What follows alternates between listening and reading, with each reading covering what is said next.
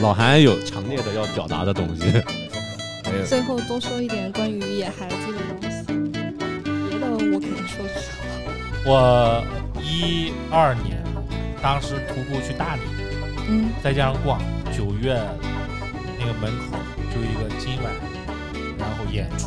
啊张伟伟、国龙我也是同样的经历。是吧？一会儿聊到野孩子，咱们说这段。哎，还好我不一样。张伟伟还骂我来，呃，不是不是不是要骂说我来，说你啥？我说唱一首缅甸吧，你就是那种最讨厌你妈的 的、米店，最讨厌的在底下起哄的那种。啊，不是最后了，他要收的时候，我就说为什么不唱缅甸，唱一首缅甸吧？然后你知道他说了一句什么？是吧？我说缅甸，嗯，还爆米花呢。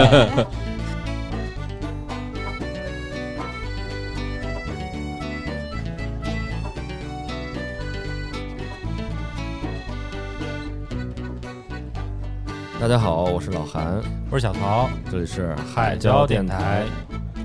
继上次我们做了一期关于电影的节目之后，这次我们又把我们的这个涉及的领领域又拓宽了一下。是啊这一期我们来聊一聊音乐。嗯，这期节目呢是曹老师提议的，对，因为在最近呢，在互联网上有一档还算比较火的节目，嗯是，叫做《我们的民谣》，嗯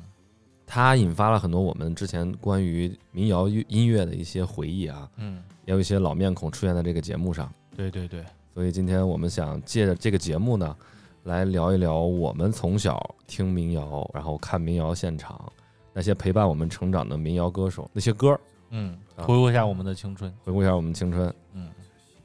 今天我们请了两位嘉宾，一位是我们来自兰州的，上次给我们录过美食节目的周公，嗯 Hello Hello，大家欢好，迎我是周周公公。啊、还有一个是骑着摩托车环游了中国的霍老板儿。啊 Hello，欢迎 hello，霍大老家板，哎，霍老板儿其实平时也不怎么听民谣音乐， 呃，对我今天是来做场外观众来的。对，但是那天我们在路上有一次民谣的一次探讨，嗯啊，我觉得霍老板对于民谣音乐也有一些他的想法和看法，所以把他喊过来，咱们一起一起交流一下。那周公呢，当然是非常资深的这个听众了，是吧？每年每年的野孩子基本上都去看一看，对，资深的野孩子听众。资深野孩子听众对，嗯。所以我们咱先聊聊这个这一档节目吧，这个嗯我们的民谣，大家都看过没有？看嗯了，看过，看过一些，霍老板也看了，对那是不是看了一只有些？我只有我没咋看？呃，我感觉像就是那里面的歌大家都听过嘛，就是对你来说应该都是都听过的。然后我除了一些比较新的哈，对对对，有一些人比我较见新都的没见肯过定。是对没对听过的嗯，就是老歌都听过，就是那种你会想起当年你又听他的那个感觉嗯嗯，就是这个东西可能更感动一对而点。且你你现在看节目，他们又出来了嘛，你能看到他现在的状态。嗯，对对对，嗯会触发很多记忆碎片，对对对，我操，嗯诺兰都出来了，记忆碎片了都。差我只看了一期，我当时，嗯呃，我首先说一下啊，这期节目我要做一个挑战，就是不说这个那个挑战，就这 我尽量不不说说，啥，不说这 个不说这个那个啊。我看了第一期，包括叶培的唱那首《哎白衣飘飘的年代》，嗯还有米店应该是也那期出来的吧？是，对对对对，上来就上王炸，啊，对对对，上来就上网站。但是我看到后面有一个桥段，呃，找了两位脱口秀演员出来聊天儿，啊， 哎是的，我就是在那儿愤而离席了， 我也不知道为什么。啊我说，徐志胜和呼兰是吧？呃，徐志胜跟呼兰在那儿瞎白活，我嗯说这是干啥呀、我说我不知道为什么，就是还是有一种觉得我喜欢那些民谣的歌手，他们还是艺术家，他们我觉得他们不应该跟脱口秀混在一块儿。可能我我个人很不喜欢脱口秀吧，嗯然后我对这个节目的印象就从那儿开始不大好了，所以后面我就没有再去追。嗯，但是我知道这个节目最近也把这个民谣音乐啊，又第一又一次带上了热搜，又一次又回潮了。嗯，当然不知道它这个能持续多久。希望能久一些吧。嗯，大家先聊一聊对这个节目的观感吧。从曹老师先聊，曹老师看的比较多。呃，我是三期基本上全看完了啊、我们录制时间今天也是周五啊，马上就要第四期了，我还是蛮期待的。对，我也觉是得里面有很多我很喜欢的音乐人，是呀是呀是呀是呀，嗯有有老的，然后还有就是中间那个段的，嗯然后还有再新出来的，就可嗯能我就不是很知道了，因为后面 成为一个打工人之后，就听民谣的时间会越来越少。我觉得不只是民谣，呃人在集中听歌的时候，可能就是在自己十几岁到二十岁的那个时候，对就是为什么现在我们的父母他们去 KTV 唱歌，经常唱张学友啊、什么刘德华呀、甚至更早邓丽君啊什么的，嗯因，为那个是在爸妈他好们潮啊！对 呀、我也想说，我爸妈唱北国，我感觉这都是我唱的歌 啊。哦，嗯，那那那那我那我那我重新说一下啊，唱呃蒋大为、对对对啊对嘛，宋祖英、张也，行了吧？ 都唱这种的，一看就是官僚后代，放屁。唱红歌。 所以他们的记忆就停留在他们听那个歌的那个时候。是我们也是十一十几岁、二十岁，不管是摇滚乐、民谣、流行音乐，可能我们到现在去 KTV 唱的还是周杰伦、林俊孙杰燕、姿王力宏、孙陈奕燕姿、迅陈奕迅、梁静茹，嗯还是这些人，五月天是不是？嗯对，那么对于民谣音乐，就是在我们在那个年代听到那些人，是吧？就是上大学的时候嘛，那对时候就是因为上大学嘛，你闲嘛，你买把吉他你就练琴，嗯，然后你练琴的时候你就听这些歌在，然后学他们的呃就是八谱啊，乱七八糟，就跟对着一起弹，对，很自然的就听了。是是。那这次节目里面有哪些人上去了呢？曹老师来说一下，我们我们来一起回忆一下，哪些是我们年轻时候听的那些歌手？那我要是从这个名单上面从上往下开始给大家捋一下吗？你你说几个印象比较深的吧，对对对对也不用全理印象。嗯，嗯，好妹妹，好妹妹，我有一段时间还是很喜欢。 我是我大学要毕业那会儿超喜欢好妹妹，但是我、嗯我现在听他，我觉得他们的那个情感是不是有点太太浅了？嗯嗯，他们是那种青春的，就是大学对对对那种大学感觉生的嗯，可能我以前不太听啊，就是因为我现在到这个岁数了，到这个时候再听他对们，他他打动你的那个点，让我觉得哎，这个好像有点儿说难听点儿有点儿肤浅。对怎么说呢？就是嗯他们更多的是，嗯，他们以前有个电台叫“你妹电台”，然后他们、嗯他们俩对会在里面插科打诨，然后互相骂人，然后说一些巨傻逼、巨搞笑的话。嗯然后我们上大学的时候，就是听他们那个节目，跟他们一起笑，就有种跟你一起在嗯成长长的感觉。所以他是把你带回到了你的那个青春记忆里边儿。对他很多歌都是这种对，感觉。实际上他们应该也是属于那个年龄段的，嗯像我们这种中年人，不是他受众。好妹妹的歌呢，它是很温柔、很温婉，对它是非常讲究旋律优美的，它不像有一对对对些民谣，其实旋律没有那么优美，它对是也更一些什么气气氛围上啊，或者是歌词吸引你。好妹妹的和声，他们俩和的声非那常个好呃音调、秦昊的那个那个鼻音嗯恰到好处，就是嗯一点儿都不过是分，是其实他非们常舒服。我就觉得他们其实很简单，然后对对对，很简单。哦然后音乐也很美，有时候就是越简单的东西它就越美嘛。嗯对，对对，但是不油腻，我觉得对不对油不腻。由油腻不由不由不由挺可爱的，有 某某哎某些时 候。曹老师继续说啊，好像我们说的我们几个像乐评人似的，不是 啊，啊我们几不个是是非常业余的普通听众，嗯，我是真业对单余纯的。的观感， 单纯的观感。嗯曹老师继续说啊来，呃，陈鸿 宇， 嗯，操， 这这谁啊？我一开始以为是陈凯歌儿嗯子。呃就那是个叫陈飞飞宇宇，不好意思，我也从来不听他。呃，陈粒， 陈立，陈嗯，丽婷，呃，丢火车，丢火车好啊，嗯。嗯，二百，二百不错嗯啊二麻油百叶的二百麻油叶的，嗯，不是不行吗？乐评人的话，他就开始上高度了，他就对，开始聊他了给啊你。讲，我们都是不错，嗯，行，喜欢你你这个词儿就讨是厌就是傻让我逼感觉你很有高度的， 往下丢啊，不错。房东的猫，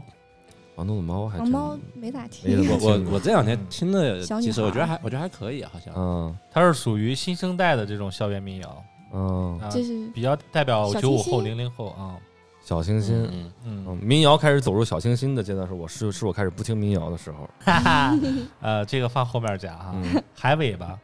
这歌没都听都没听过。说几个老人吧，哎呀，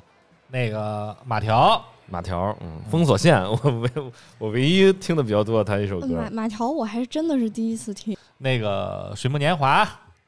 这个多少人曾爱慕你就是年轻大金时的 曲，对，印象就是大金曲。当时其实出来的民谣还不错，它属于校园民谣，是对他们那种属于校园民谣。他他们你觉得油腻吗？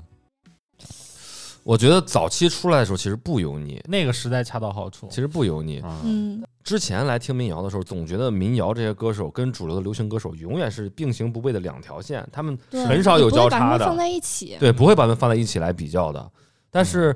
水木年华作为校园民谣，它是一下进入那个主流视野了。对，他是一直是作为一个主流歌手那种视野在，他们经常有一些商演啊，他们有有一些现场的一对对些对对对表现，啊包括假唱什么，可能都会有。我觉得嗯他在这种磨练下，我觉得没有人会变得不油腻啊，嗯，嗯就很难会保持不油腻那么而一且个状态。而且我我有一种感觉，就是他们想跻身于主流之中，但对是主对流好像又没有特别接接纳纳他他们们，然后他们就好像有点怨气那种，或者嗯嗯是这这是我的一个感觉啊，嗯，可能吧。嗯嗯，校园文化和流行文化在一块儿，它有点撇上了。对万总，万小丽啊，万小丽丽太好了，啊，嗯万总不是万总是我们同 事，小小丽小丽太好了，呃，小丽是演了，小丽是唱的《这一切没有想象那么糟》，对对，嗯，还有那个小娟与山谷里的居民，这个我不知道。哎，我其实我看我这很节爱听目，他们我歌我我挺对他们感兴趣，但是我还没听到他们歌。哎呀，你去那个丽江啊、大理啊，满街就很全都多是他他们们的的在歌节目里面，他们现在有他们丽江不歌吗是丽江小倩吗？不都 是？滴答滴答，但是那个哒滴 答 卖手鼓啊，如果卖手鼓的话，还基有本上都会还有一首小娟歌的是那个宋杰写的，呃叫什么？苍山二旁啊，苍苍山洱海 旁，我在你身边，哎，我在你身边啊，那首歌也是在大理的这个满街小巷都在放。是是是，嗯嗯苍山洱海，呃，还有那个钟立风，钟立风，钟立风，我这次看节目他怎么老成那样了？主要我没见过他年轻什么样。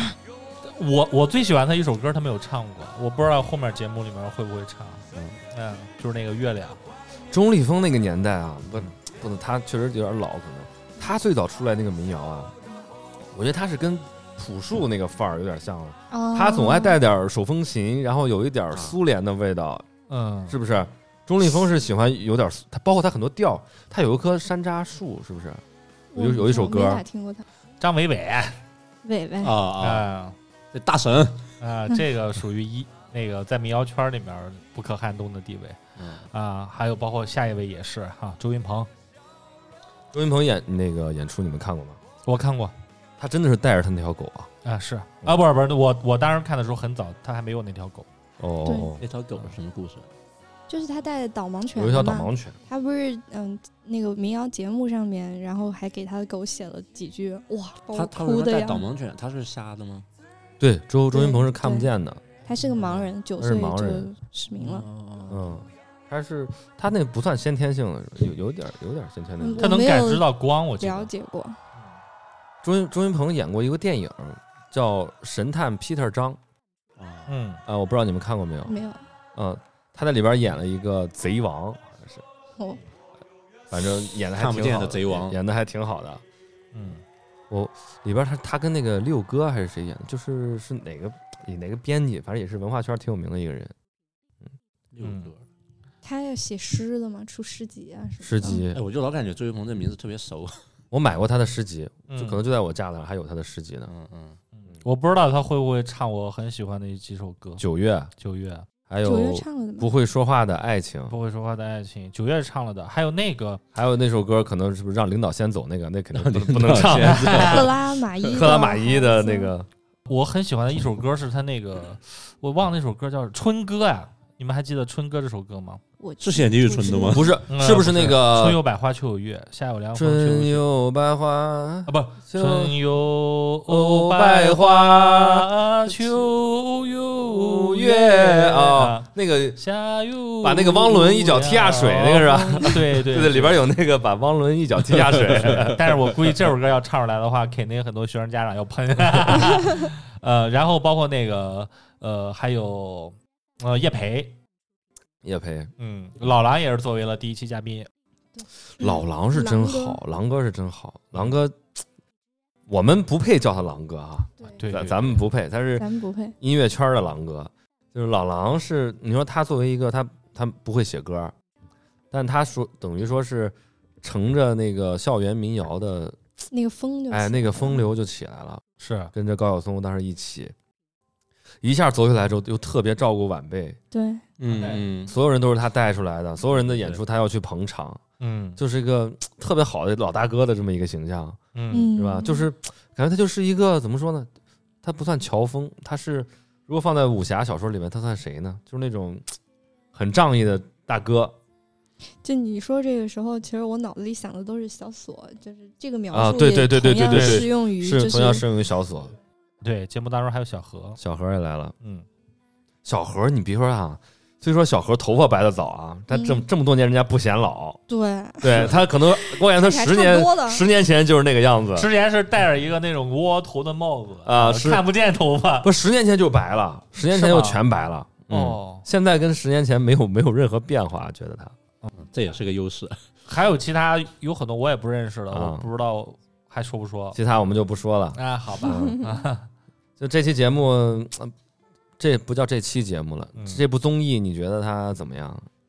我觉得有很好的点，什么呀？呃，就比如说那个，你像张伟伟啊，然后包括周云鹏他们，其实他们也不会发什么微博呀，然后也嗯不会说有很多这种 vlog 或者是这种那种就是展示自己生活方面的这些东西出来。但是你在节目当中你看到他们的时候，你其实觉得哇靠，还是就是对他们有一个更进一步的认识啊，我觉得这期节目是对我来说它有个什么作用呢？这个节目，嗯我可能很久都想不起来回去听民谣了。对，嗯我觉得这是是这样个节目把我拉回去了，它让我想起来哦，原来那有那么一段时间我是天天听着民谣嗯，在走路、在上班、在通勤的。对，是确实是这样的，听这些东西其实就是，我觉得我我觉得我还听的比你们听的年轻点儿。真的吗 你？像那什么谢春花啊什么，谢春花呃，对他们呃有哦，些刚才没有提谢春花，哎，对他们像那些中间那一段儿的，其实呢我们最早听都是在那个豆瓣儿音乐人上面听，啊，对对哦，对吧？就豆瓣儿小站、豆瓣儿音乐人，然后就是我感觉那个时候听的什么阿四啊，然后陈粒，然后还啊有谢春花儿什么这些人，他们都是后面就都我都已经不听他们了，然后突然间哎，因为一个什么歌火了，然后嗯因为一个什么歌火了，就这波人慢慢你听的那些人全都出来了，发现。啊，对，就我觉得这个东西还挺神奇的，就嗯好像早些年在做，然后后来一直坚持下来，这波人最后慢慢都走出来。周公刚才提到豆瓣音乐人，又激活了我一个死去的记忆。我都我都真的想不起来，当时听音乐是在豆瓣上听了。对，豆瓣那哎你们都都在那个上面听吗？对豆那瓣时候没最有早开网始易是云的，哦豆瓣小组和豆瓣音乐，而且你那样你听歌的话，其实你跟他的距离是近的，就不像是现在嗯嗯在网易云上，大家都是艺人，他们把他们的作对品对对，发行到上面去，我们通过这个平台来听他们的作品。嗯但是在之前豆瓣音乐人的阶段，它就是你的社交网站上的一个其另外一个用户，是对对是是对是，对你可以给他发豆油的，你可以跟他发私信的。他直接会上传 demo，他不会说是说对我对这首都歌是做的 demo 很很完整。我我老婆就做那个豆瓣音乐了，现在还在做吗？没有了，现啊在啊在没做了，嗯现在没做了。然后她就是最早我们认识的时候，她就是给我听她的豆豆瓣瓣，上的音 乐。嗯对但是我不知道原来你们都这么玩儿，然后我也只听她的。在那个时候，你如果想听一些不是那么主流的、有点偏地下的音乐，嗯嗯对你只有通过这种方式。啊或者对去就是找资源对，下载下来听。后来是豆瓣儿，豆瓣儿那个时候真的是黄金年代，算对豆瓣儿的黄金年代，嗯而且有了一个豆瓣儿 FM，嗯，对对是，吧是是豆是啊瓣 FM 现在还可以听，还可以听吗？还我可以很听很久没有用过了。我我也是最近查了一下，其实刚才曹老师在说这个参加节目的艺人名单的时候，已经开始有那种回忆涌上我们的心头 了，哇，真的是非常多，非常多。我们开始回忆起自己当时开始听民谣音乐的那个年代，那个时候。那个劲儿。我要不然我们从一个一个的来聊一聊自己是怎么接触民谣音乐的，然后你接触的是谁，你通过什么方式听来听的？周公开始吗？嗯我就是弹吉他，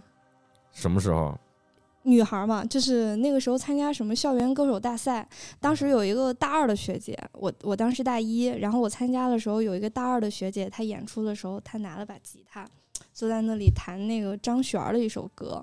然后底下都是在哇给她鼓掌什么，那个时候觉得一个女生抱个琴什像么歌你啊？我的宝贝， 宝贝，给我还真一是这个点甜甜。 你别笑， 还真是这个。嗯，然后那个时候就觉得，哎，还挺好，就吸引这个小女生学吉他。然后嗯后来学了吉他之后，就发现哇，哎，是是，就是大学的时候开始接对，触的。就是大学的时候开始接触，在以前都听周杰伦啊、孙燕姿啊、戴佩妮啊之类的，嗯，对，基本上就这样，就是从学琴开始。一边学琴一边就是和就是老韩啊什么，就当时一起玩乐队，还有在同一个社团里的这些朋友，他们大家一起练琴，就在那儿说啊，你练了那个谁谁谁的什么什么歌没有？就回去听，这些音乐人就越听越多，越听越多，就就攒起来了。当时你在一个圈子里的话，你获取信息的信息量是很爆炸的，是很对多的，对因为他听的音乐可能跟你是完全不重合的，对而且这又是一个半地下的这么一个东西，对其实你没有很多的渠道去了解它。每个人都是在自己那个小领域自己去发散、去发掘，可能你们是完全没有交集的。对当你遇嗯嗯遇到另外一个人的话，你们可能就一加一就等于二了。对，主要这东西本来就有点小 众，在当时确实是非常小众的，在那个 时候，确我实我刚才听他讲，我就觉得你们那时候应该玩的挺嗨，因为他从他学琴开始讲，讲到你们那段的时候，情绪都不一样了，对我们那时候是是非常非常是开心。吧？开心嗯，我今天还跟周公在聊，因为我们现在我在跟周公在组乐队嘛，嗯我说等哈哈到哈，等到有机会的话，把乐队的几个人拉过来，我们聊一期咱们组乐队的故事。啊可以从小开始组乐队的，肯定遇到过很多好玩的事儿、奇葩的事儿。对对对，而且咱们那个里面还真的是乱七八糟，就是搞金属的人也有，搞这个的也有，对搞那个的对也有，所还以蛮好你玩你当时等于说听到第一首民谣的音乐是来自张悬，这个第一首还真不能说是张悬，就记不得了，这个嗯确实记不得了。啊、哦，那你还记得你第一次看的民谣的现场吗？第一次看的民谣的现场，嗯，别的记不得，但是最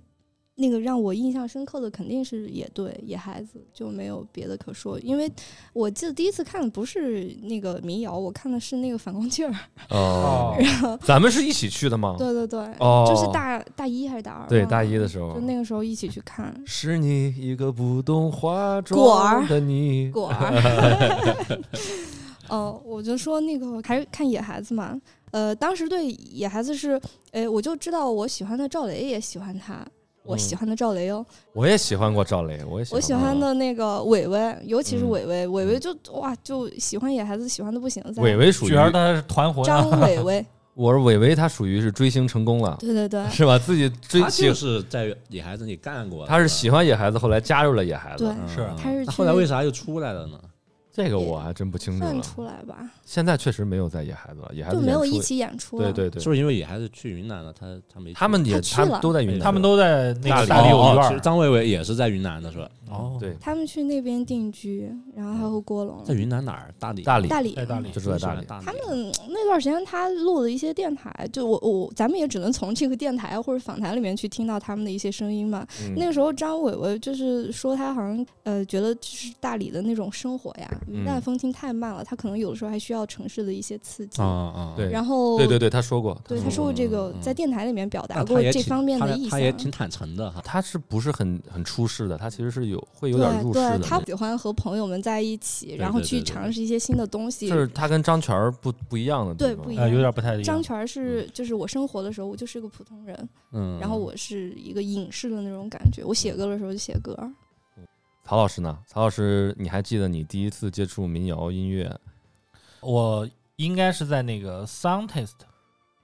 你们还 s o u 记 n d t a 得 s t 我知道，我知道还，还记得这个音乐我软知件道吗，？我知道这网站门啊门户网站网站 s 啊 o u n d t a s t 啊，三复数 啊，应该是对对对，它后是面吧有个复数。对，因为那个音乐软件的话，它会它会把歌名给改掉。就比如说，哇，这种民谣太好听了，然后写到我心里，然后会把这个歌名改成了这么一个呃就像他的一个短评似的。，对简述，嗯，然后你就会点开去听。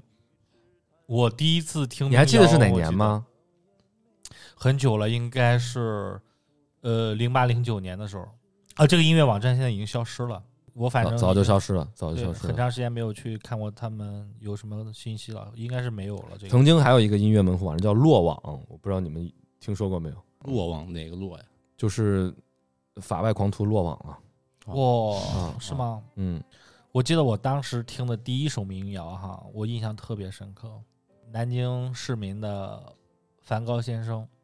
哦，嗯，嗯入坑曲啊，这首谁的歌父亲死了？死了，咱们这首这期节目里边，大家可以唱唱歌了，是 吧？啊名正名正言顺了。对， 我 不唱。我啊当时就印象特别深刻，然后他一下子就嗯让我听进去了。然后你喜欢了这一首歌之后，他会给你推很多，对哦啊，对就万花筒一般就因开为始出现了。 Soundtaste 我觉得是最早的用，算是用大数据来猜测你的音乐品味的那么一个东西。你从它的，你从你从它的网站名你能猜得到，嗯，对 s o u n d t a s t 他会推荐很多这种歌单嘛，然后包括你喜欢这首歌之后，他会给你推下一首和这首歌非常相近的。通过这个就认识了很多音乐人，嗯嗯，嗯但是他他应该是属于一个搬运的这样的一个形式，嗯，我觉得他消失估计也是跟他没有没有钱付版权有关系，它还是一个野生的一个，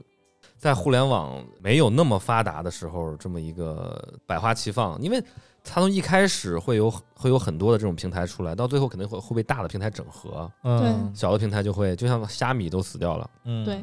嗯，我第一次看现场的话，其实是属于那种比较杂的，嗯我不知道你们上学的时候有没有去看过。之前的时候，成都会每年有那个跨年活动，就叫成都永远年轻，永远年轻，还在有宽窄，巷子。还有那还有那个成都制造，就类似于这种啊、嗯这种活动，每年都会有跨年。嗯，我是在那上面，类似于现在这个音乐呃节、音乐节，像草莓啊、草莓和迷笛。啊迷笛嗯那种形式嘛，它会有不同的音乐人去上台。呃，当时的话，就是因为这个，然后里面有一些民谣歌手，呃，听他们的歌，逐渐的去看这现场嗯，啊。第一次也是这个是启蒙，霍老板呢？你第一次听民谣是在昨天吧？我估计。不是 不是不是嗯不肯是，定不是你这么说就好像民谣是昨天诞生的 一哎样。 很浪漫哦，你你挺牛逼呀、 你从诞生的时候就开始听民谣了。我是很业余的啊，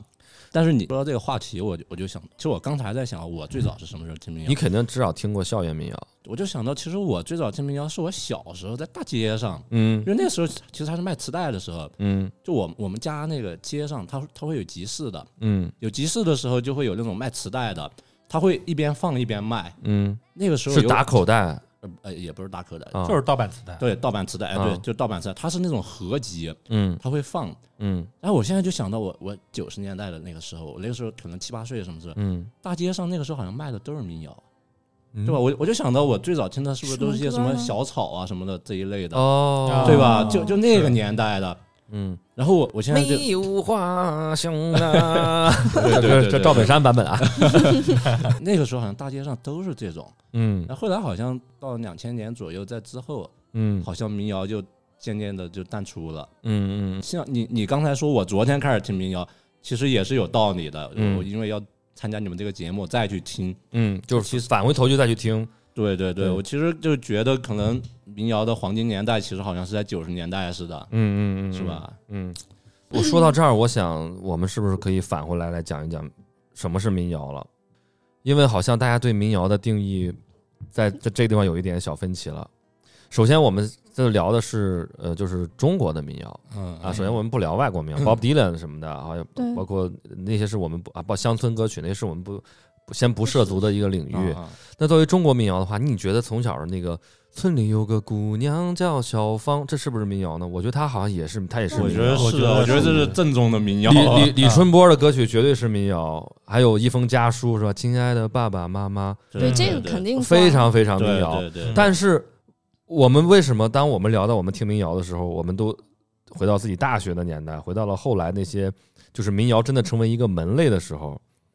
因为在最早那个时候，我们都把它当成流行音乐，就像对李春波的歌曲，我们都把它当成流行音乐，嗯它只是一个流行歌手，只不过他的音乐风格，为什么我们现在觉得他是民谣？因为我觉得那些歌的感情很真挚，对，很真实。对挚，是，对。对，包括郑智化那些歌，有一些是你觉得它是是不是民谣呢？好像也是民谣。对嗯，但是我们现在把它定义成民谣，是因为我们后来听了那么多民谣之后，我们回去来定义它，对它是民谣。在但是在那个年代的时候，我们一直觉得它好像就是流行歌曲，某一种风格的流行歌曲。嗯，那时候我们也没有觉得校园民谣是民谣。跟你听到的门类，就是因为你现在听了非常多的类别了。对对对，就是类别化是后来出现在你听了非常多对对之后，对你才能分得对对清对什么是布鲁对对斯，对什么是摇滚，什么对是对对也不是分得清哈，就是大概会有一点模糊的这个印象。啊对对对对对。所以那个时候，你包括虎口脱险、恋恋风尘，嗯呃，我之前看到一个，就是说那个，嗯，通俗音乐的这个起源，它其实很多起源于就是咱们南北的这种民歌，对然后很多还有地方上的球歌，就是在监狱里面对对唱的对那对些对歌，铁窗泪，它的那对个对对起源其实差不多的，所以嗯你现在反过来，然后有一些人又在唱这些，然后你想到以前的那个流行音乐也唱这些的时候，你就觉得它可能是同一个类别的。对对嗯是既然说到民谣的起源了，我觉得周公肯定要提到西北的这些民歌了。哇， 西北的西北的，哎，它九是年真的算不算西北了？不是，它不是是啊广西广东广东还是广西那个话的很不一样。啊，客家话，呃，西北它这边是这样的，因为好多人都说那个野孩子是民谣，就是特别早的一个就是所谓的根源嘛。嗯但是在野孩子之前呢，呃，有一个叫做王洛宾的，他是个嗯北京人，他是在北京的那个现代音乐学院，就是读了书，就是正统的这个音乐学院出身的人。跟三毛呃然后谈过恋爱的，哇哦，人家说那个只是一段，哦，对 吧？就是非常那个啥的这感情。是三毛说的还是他说的？ 蜻蜓点水啊是三毛说的还是他自己说不是的？这个大家都知道的。他们 俩他们俩在一起，在是荷西走了之后吗？之前 三毛只之前啊是真挚的表达了对人家的仰就是慕，这个仰慕。嗯，啊对精精神伴侣 soul mate，对对嗯对，他是大家都说的西北的这个民歌之父嘛。然后他到这边儿去，当时应该是什么文工保安之类的，就是让他去在这边儿做一些民歌的收集和整理，嗯就把西北这边儿的，比如说像花儿啊，还有信天游呀，有好多这种西北地方性的音乐，还有陕北呃就青海这些地方的音乐都收集起来。然后像什么呃达坂城的姑娘，嗯然后之类的这些，就我父母会唱的那一波歌，然后把它整理出来。但在他之后，就是过了很久很久，野孩子他们才出来。对，所以说对于现现在的我们所听到这些民谣，我觉得它有好像有两种截然不同的土壤，对一个是从校园，对，他是出来的更年轻一些的，对，另外一个就是是根正苗红的从西北的这个民就是歌人，民的歌谣。对人民的歌谣，所以就叫民谣。我觉得这个是确实，对，它是这个孕育的环境是非常不一样的。哎，我有我有个问题啊，为什么嗯校园老玩老玩民谣啊？是我因为民谣简单吗？好谈，我觉得也也不是，我觉得民谣的这个音乐它有一种特点，它可以它是最真挚的、最平非时常的真表挚地达自表哦己达情感的。而且他嗯的歌词带出来的情绪，然后包括他的场景意境感，其实是那个那个时段你可以非常好的接受的，嗯能消化掉的。对，你在青春的时候就听那种文字，听那个意象，嗯嗯听那些嗯表达，听一些句子，对就它特是别用贴切用简单的旋律，然后去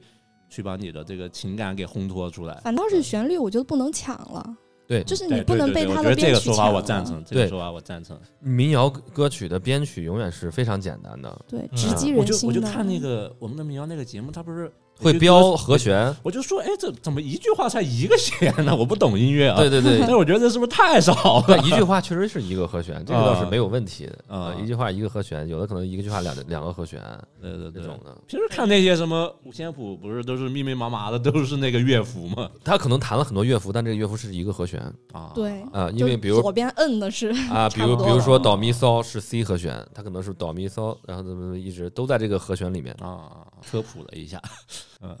我我 所以们有我这种业业余的在这儿也挺好啊，可对以挺好照顾这种业余观众。就是你是从这个它孕育的这个土壤上面去想这个事情。我是在想啊，我们人和人的这个表达，它是从我就觉得年轻的人眼里面可能自我会比较多一点，嗯，嗯嗯就是你在很自我的那个年代，就是很年轻的那个阶段，你眼睛里面只容得下自己。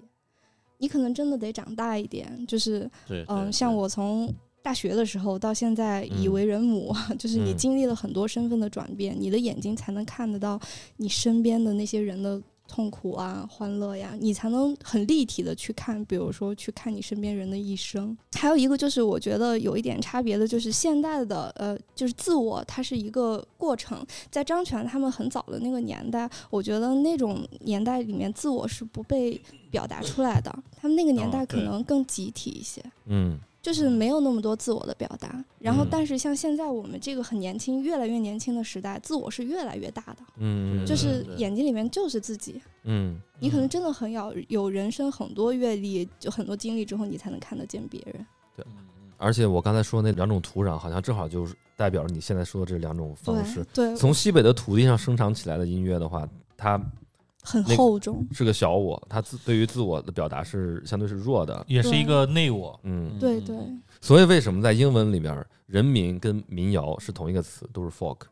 嗯，就是人民的歌谣。对这么说，那个《诗经》什么《风雅颂》也是民谣哈。对，那都个是民谣它的，就是民谣。对，实际上都是那个民东谣。西是的，嗯嗯，它本来就是唱出来的，它也不是念出来的。对对对，它像那种民歌的兴起，就是野孩子，它有一个很有趣的点哈，就是它是从那个民歌发源，就是所谓的民歌，就是劳动号子在田地里面去劳作的时候唱的嗯那些东西，嗯它是作为民歌的一个根，然后嗯被留下来，嗯，就是劳作的人然后那种东西。嗯，我那天突然想到，就是那个呃，根源布鲁斯，根源布鲁嗯斯它的那个发源，其实你去百度上查，它也是黑人奴隶，然后在呃田间那个种植区什么就工作的那个，也是一个劳动号子。这时候要呃先让，大家卯劲儿，啊就是要先给兴奋起来，要先给他好们两个普及一下什么叫布鲁斯。布鲁斯 就是 Bruce 对，蓝调 就蓝调音音乐，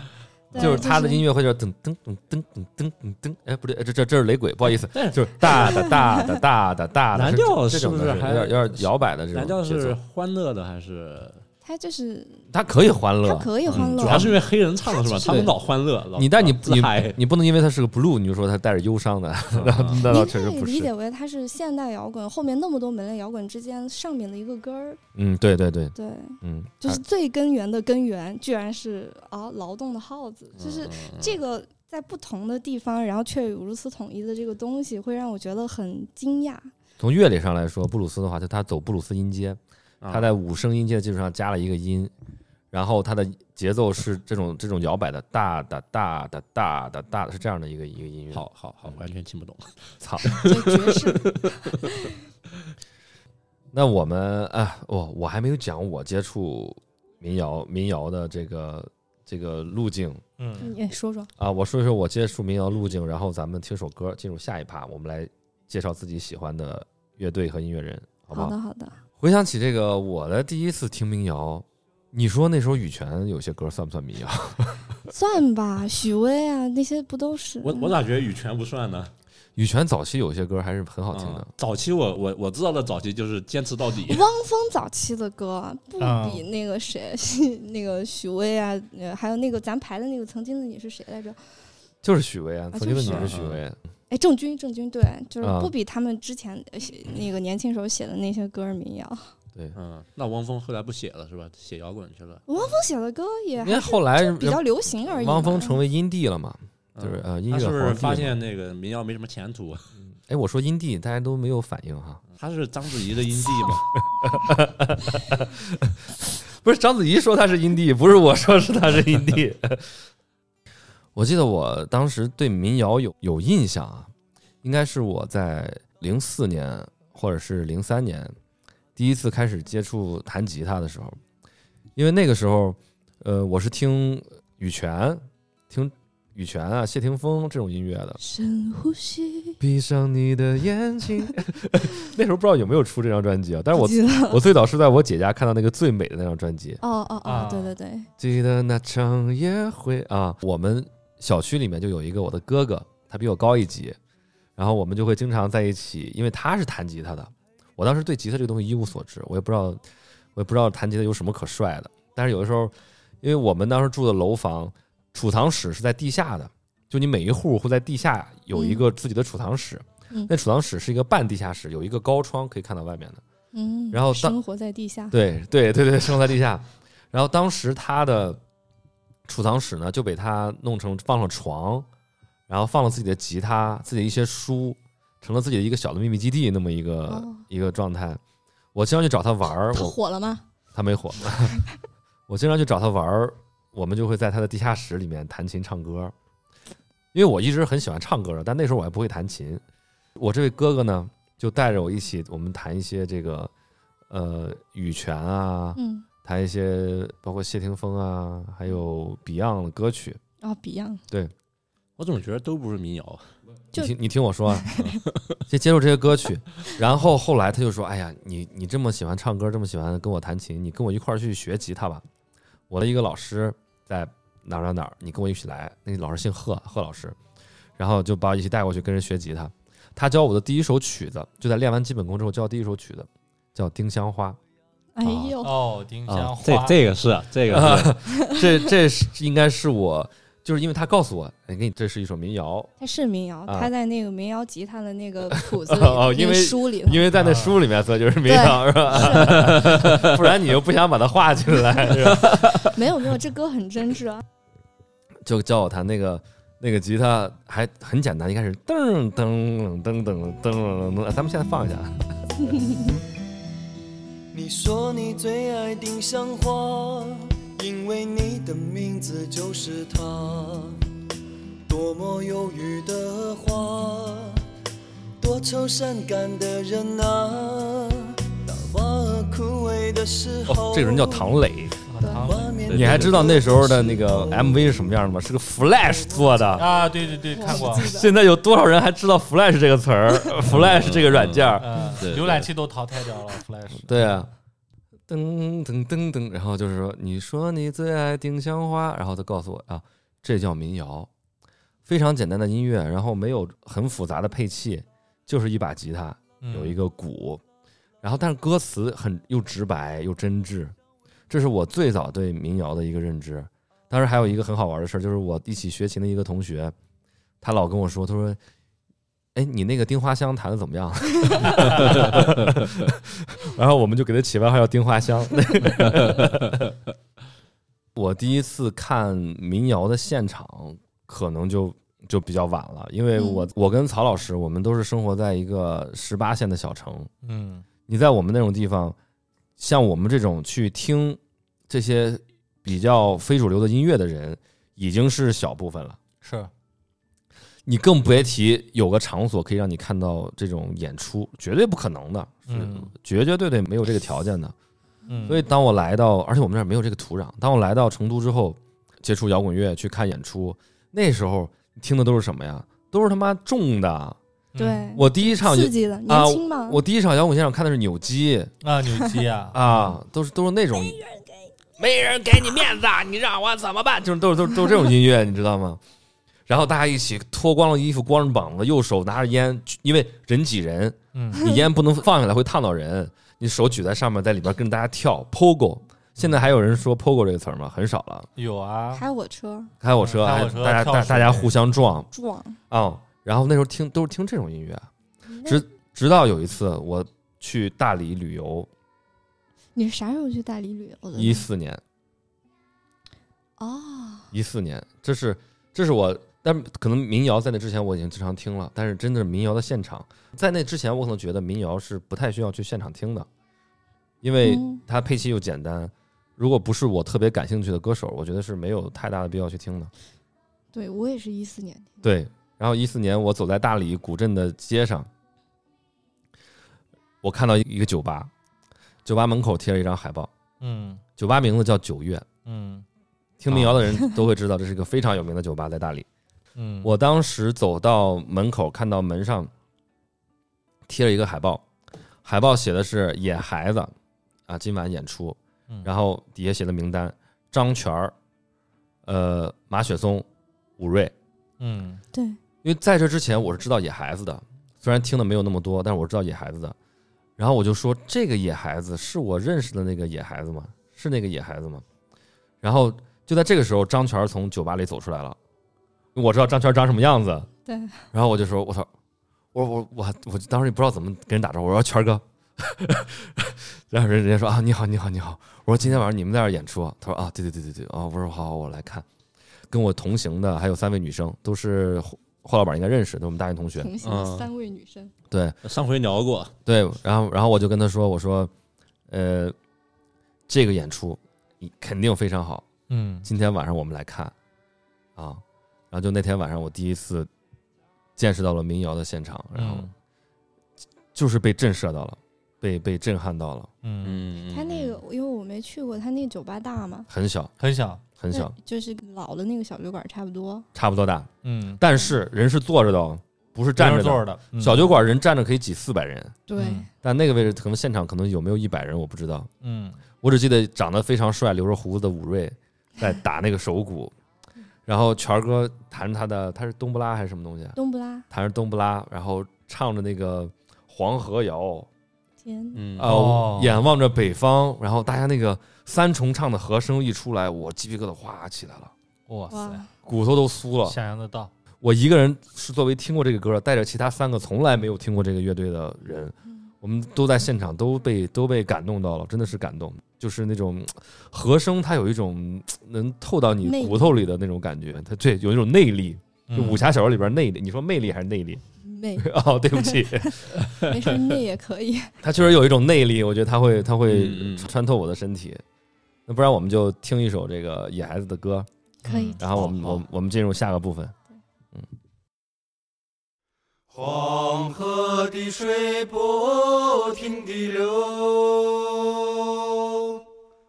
流过了家，流过了兰州。远方的亲人啊，听我唱支黄河谣。日头总是不歇地走，走过了家，走过了兰州，月亮照在铁桥上，我就对着黄河唱。哎咿呀咿耶咿呀咿耶哟，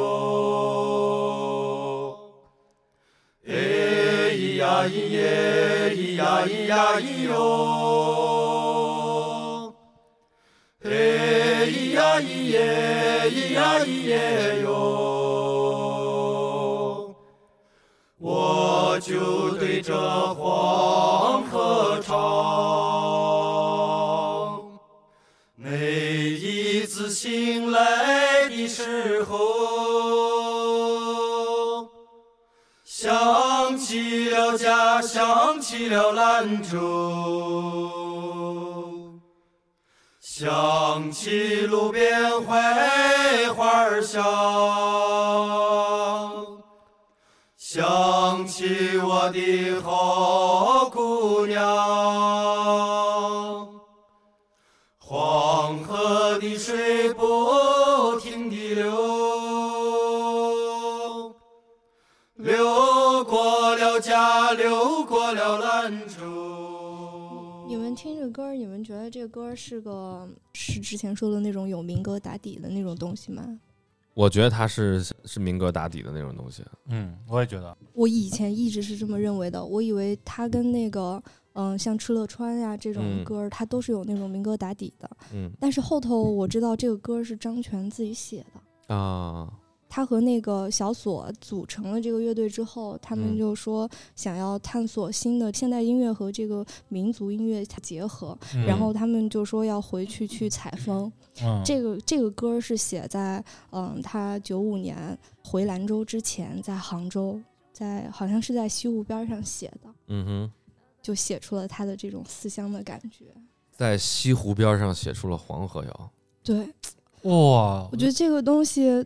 就是对于我一个现在呃落地在外省的这样一个嗯兰州人，就感触会非常非常的深。第一次听这个歌的时候，它里面的那些意象，嗯，那些铁桥，嗯就是那个铁桥，可能在你们看来需要去百度一下，去查一下那个铁桥长什么样子。嗯但是对于我来说，那个铁桥就是，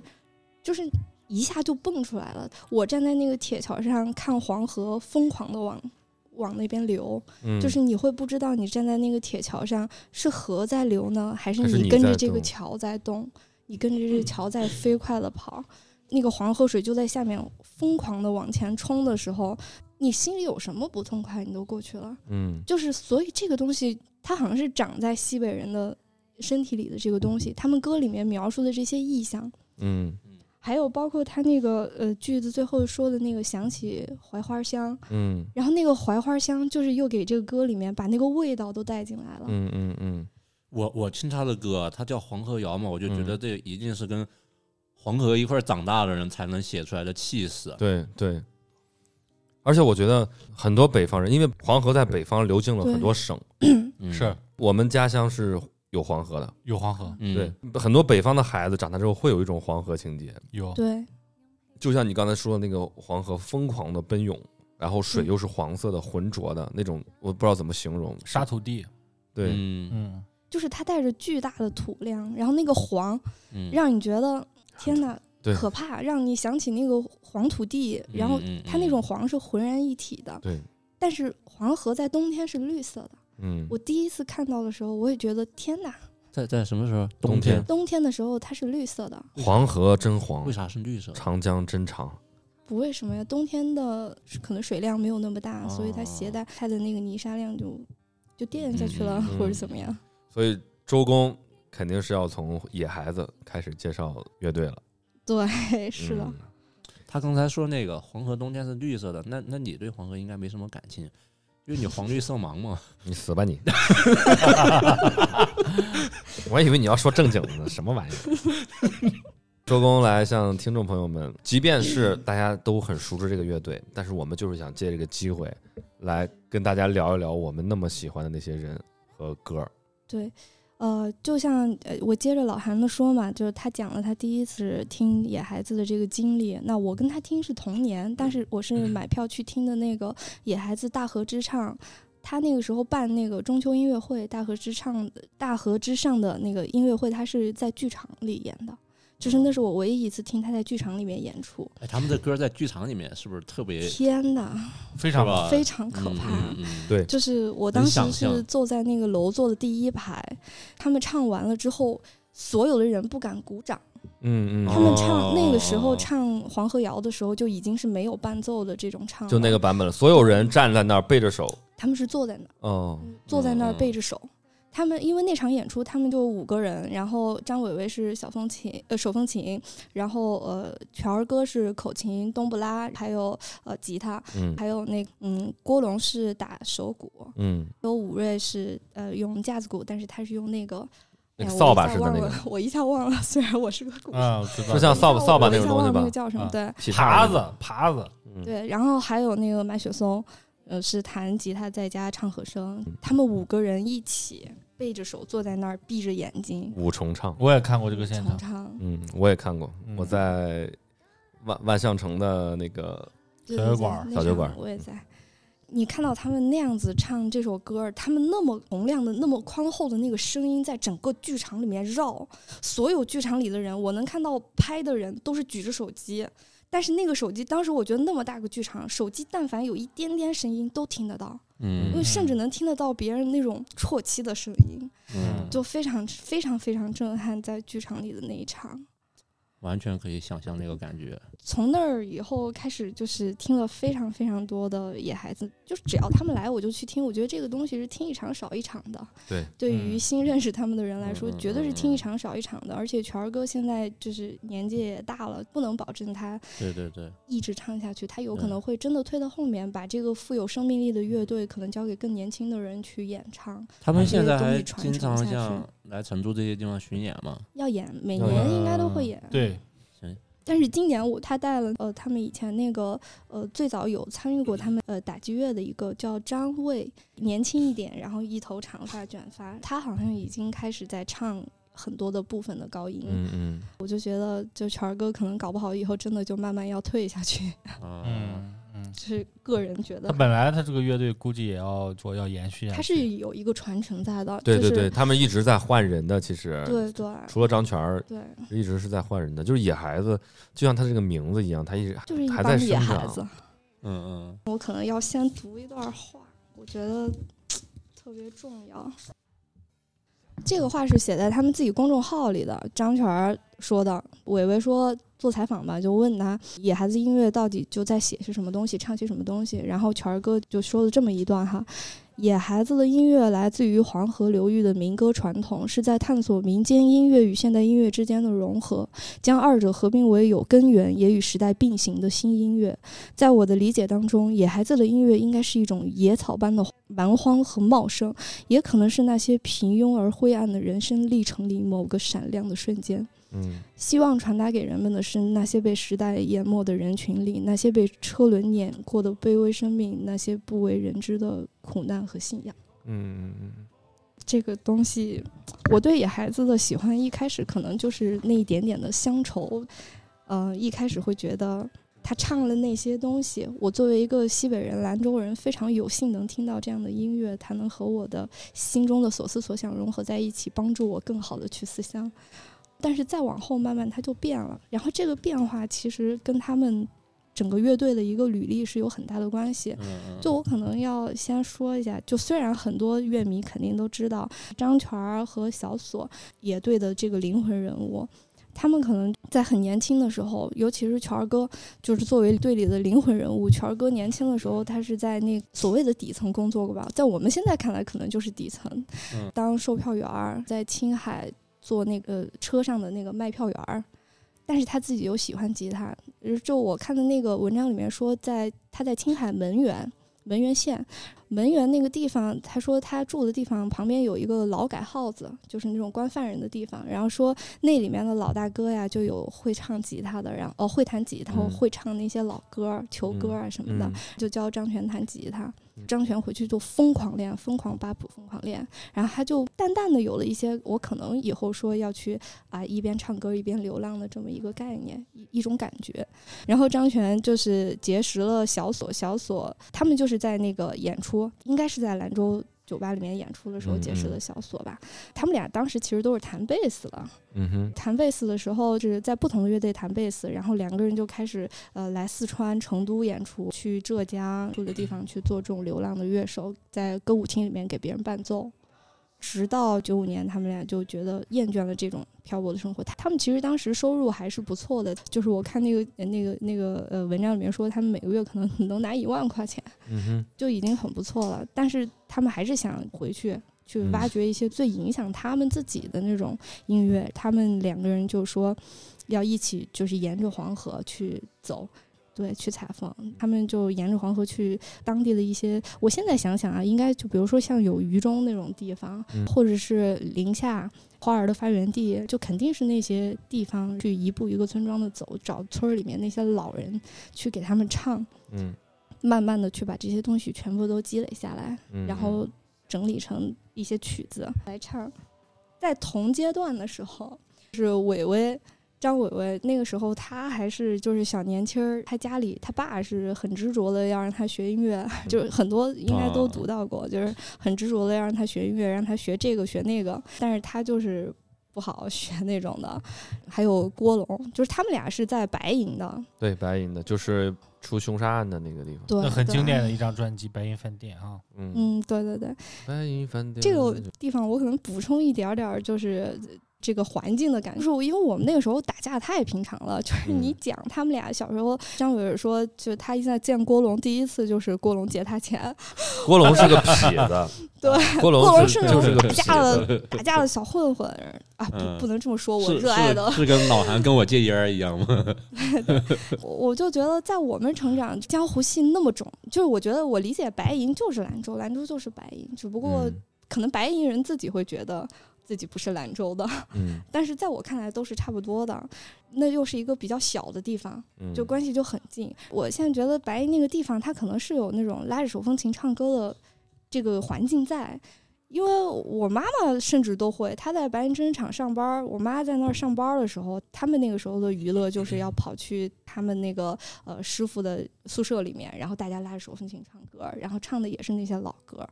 像张伟和郭龙他们打架那种，就会让你想起来我们初中的时候那种打架的样儿，然后就是混混混起来的。你就像两个要搞音乐的那种， 就是打架的那种混子，看到野孩子的音乐，两个人激动的一整晚就疯狂的聊，疯狂的聊。我觉得野孩子的音乐是有这种力量的，对，就是不管是他，即便是我，如果我在我那个十十十来岁愣头青的那个年龄，还在街上跟别人打架、抽烟、喝酒，然后我冷不丁的在一个晚上喝着酒听到了野孩子的歌，你说那是有什么冲击力啊？它会让你开始思考更多的东西。嗯，对，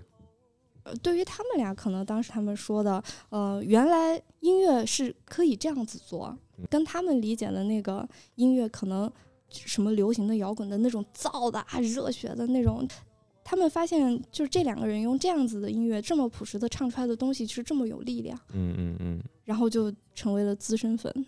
张全儿和小锁他们在呃后来去了北京，他们去嗯北京的时候，呃，因为他们好像和那个伟伟说的，他们和指南针乐队那帮人关系很好，然后嗯就当时把他们安排那那边儿的城中村的一个地下室里面，嗯哼去排练呀，然后去去生活。那个伟伟他们到那边之后，就去投奔，相当于就是投奔张全儿他们。就是地里投奔大哥，对就是我们嗯对到一个陌生城市，我投奔我大哥，好像也没有什么问题。对，你像小锁，你叫我一声哥，我 答应了，我就要对吧？对，我照们你啊，我们刚才说过，小锁是个老狼式的人物，关心弟弟，嗯，嗯，他开酒吧可以一点钱都不挣，对。这个何酒吧也是他开了之后，他就想乐队能有个排练的地儿，顺便就是如果能挣点钱的话，肯定好。就是我们现在听到的这些民谣，我们就可以这样说，就是何酒吧就是它的发源地。对，对，就是万晓利，那是最早在在何酒吧当服务员儿的，可能都是。呃，反正郭龙、伟伟他们肯对定都对是。对对对对，都是从那儿出来的。然后像诅咒在那儿播，我我没印象了。周云鹏是，然后嗯小何、他们都是在那边儿出来的。民谣教父啊，哎，可以，真的可以这么说，呃可以这么说，可以这么说，小锁，嗯，整个何酒吧那段儿就被伟伟，伟伟是一个特别会表达的人，就是他把那段儿描述成一个非常美好的乌托邦，嗯所有的人会在那里用他的话来说，整夜整夜的就唱，疯狂的上去，然后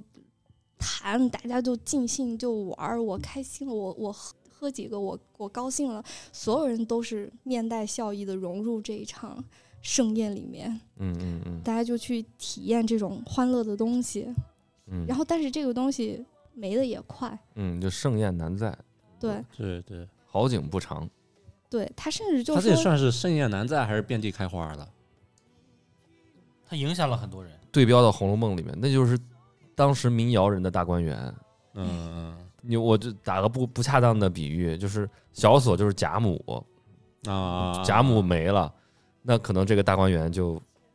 就就就就要就要啊，后面就是元春又去世，然后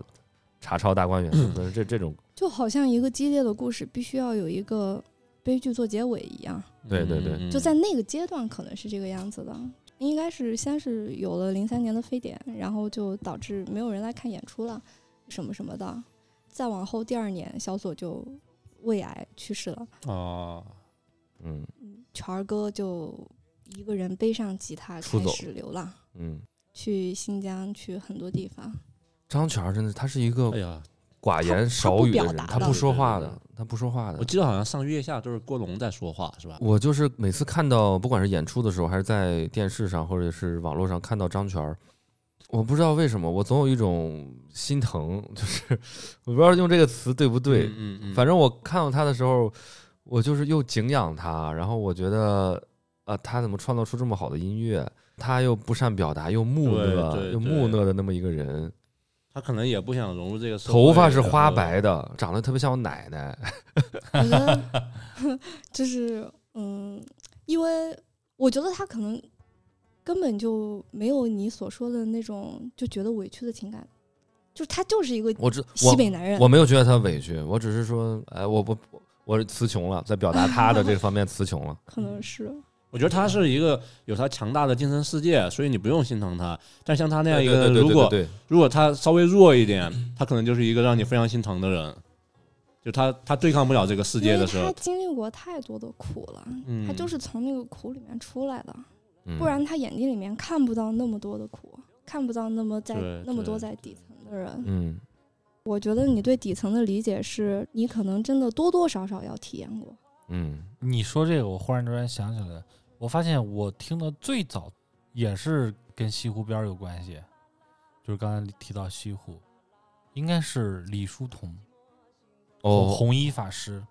长亭外，古道边，芳草碧连碧天，嗯连天。哎，嗯那个书上也有， 是吗？嗯，那我觉个得民谣你吉他的书上。啊，对，因为我觉得这个其实是应该是听到的最早的民谣，嗯就是说，小锁是那种特别入世的好大哥的那种感觉，嗯，而且我特别能体会到那种西北人的那个热忱，就是嗯他对你好，他不求你回报的，嗯他在付出出的时候压根儿没想过，就是说你以后啊，你对飞对黄对腾达了，你要给我什么啊？我今天我对这个人好一点，他有可能以后啊，万一发达了，他要怎么样？就是压根儿没有这个东西，对对就是嗯我见不得吃不饱饭的人，我见不得那种嗯没地方睡觉的人，睡在外面，北京天太冷了。就好像说所有人都去小锁家睡过觉，对，小左沙发。喝大了就睡小锁家沙发。对，说张全儿是是一个特别出世的人，就是他们俩是特别契合又互补的一对，这个这个搭档搭档，然后两个人就一起这样一高一低，一前一后的唱，所以你你就很难想象当这个当一个人当一个人没有的的时，候，嗯，这俩人就是伯牙子期呗，对对对对对对对，那个痛苦可能比真的比你失恋了或者亲人离世了还要难。嗯你刚才说那个张全，就到新疆去什么，然后去流浪什么，哎，我就听到我我感觉有点麻了，就挺感动的。嗯嗯嗯，我也是。咱们这时候是不是应该给小锁点一首歌？嗯，周公来点吧。石头房子嘛，嗯，这是可以他们写给他的。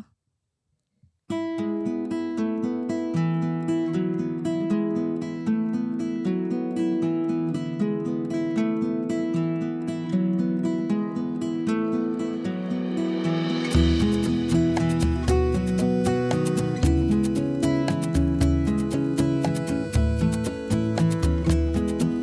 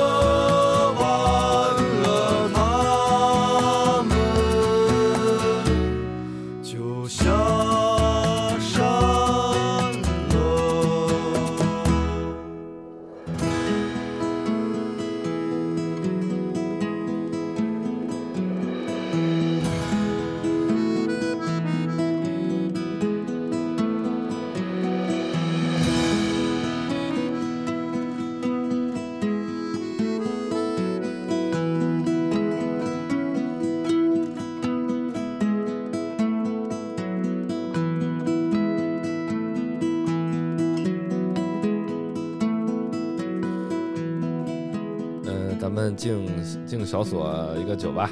对对对，呃 装逼了，咱们又不认识人家。啊是 是确实，但是我觉得咱们这个呃时代，因为有野孩子而觉得幸运。嗯，周公继 续， 伟伟好像是呃跟着小何、小丽，哎，他也去了一段时间的新疆，他去参加了那个美好药店，还有那个马木尔、IZ 乐队，去给他们做了乐手。但是这些乐队慢慢慢慢就都没了，都没了之后，伟伟就 很很崩溃嘛。郭龙，就是我们那边儿对于这种单名一个“龙”字的人，就喜欢叫他“龙龙”。龙龙，对，而且像他那个打架那个那个样子，我们小学就有一个同学也叫单名一个龙字，也是我们小学的扛把 子，就是会出嗯去打架，然后但是那个小孩儿就只有他奶奶，他对他奶奶特别好，就是这种小孩儿，就是你你脑子里面你听到他们的故事，你脑子里面就有画面，你身对边就的人儿就是典型的形他象们。那些对人，对对然后你像张全儿，他说话那个声音，就跟我家里的舅舅叔叔们说话嗯声嗯音一模一样，那嗯个咬字儿，然后那种西北人不苟言笑的那种有嗯点严肃的表情，他们可能就是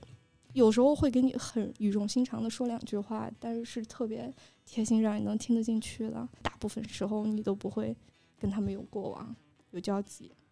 我不讲那么复杂了，就大家都经历了一段不是很好的时光。全儿哥最后就在大理定居了，定居了之后，我跟你说，我在大理，我看到了马雪松的住处，然后呢，就是我路过一间算是还挺破的房子，然后透过嗯窗户看到里面的陈设，有床，有书架，有桌，然后有吉他，旁边就有人告诉我这个是一个音乐人的家，嗯后来我嗯知道那是马雪松，就是他们在大理的住处。我觉得很多后面搞民谣的这一些音乐人，基本上都去大理生活过一段时间。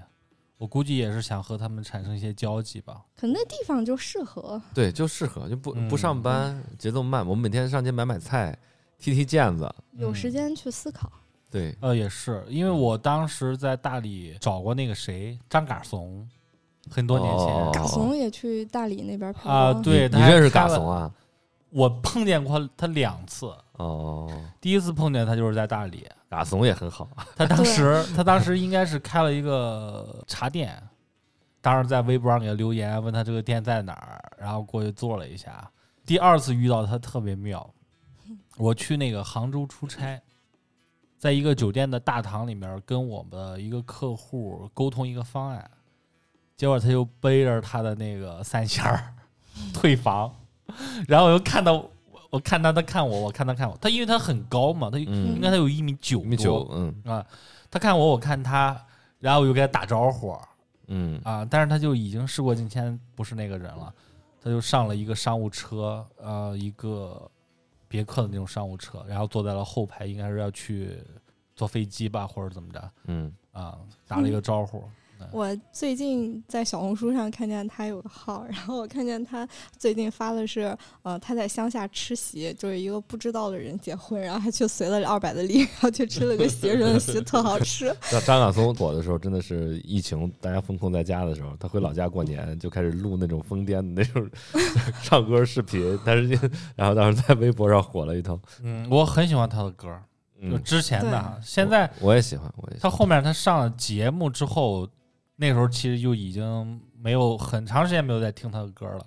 我只有最早的时候听过，我是第一次听到他在《苦苦菜》那首歌里面，他把雷鬼和那个西北的那个东西结合在一起，我觉得非嗯常有趣。我以以前一直觉得雷鬼或者是非常呃，虽然雷鬼也是很很很早的那种音乐嘛，嗯，但是我从来没有听过把它和西北的民歌放在一起，这嗯嗯种嗯是什么感觉？所以当时就觉得很好听，很有嗯趣。你只听过雷鬼在云南噻，嗯嗯嗯，对，确实，你想象一下云贵川这边的一个东西，它是很生动，然后你嗯云贵川那种印象，你把它套在西北人那种，哇，嗯特别彪悍，嗯就是那种感觉。哎，他把它弄在一起还怪好听的，然后嗯 那个词儿唱腔又是特西北的那种感 觉，就反正还蛮有趣的。嗯哼，呃，后来是张全儿到北京去演出的时候，也会去看他们。完了以后，个伟伟和郭龙说是零二年吧，应该是到丽江去参加那个呃演出的时候，就跑去看全儿哥嘛。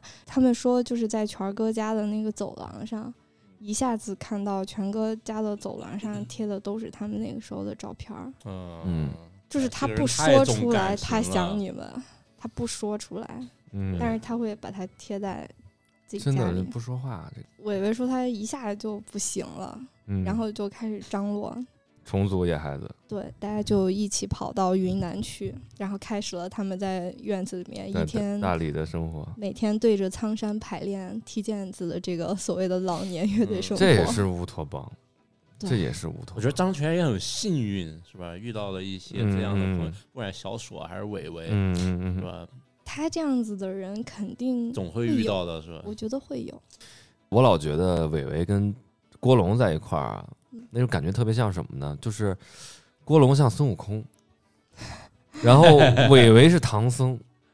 然后张你全是谁？你看伟伟吧，他老戴个那个那个犹太人那那个小帽帽儿，嘛戴犹太长人在他对脑对袋上。啊、长得有点像犹太人，我老觉得。然后他那个，你说郭龙吧，一开始就是个桀骜不驯的一个痞子，是吧？他后来甚至有点仙风道骨，就是对对对他对对扎扎个个发发巾儿儿山羊胡。嗯，是啊，呃你说没有带那个打架的，啊、然后就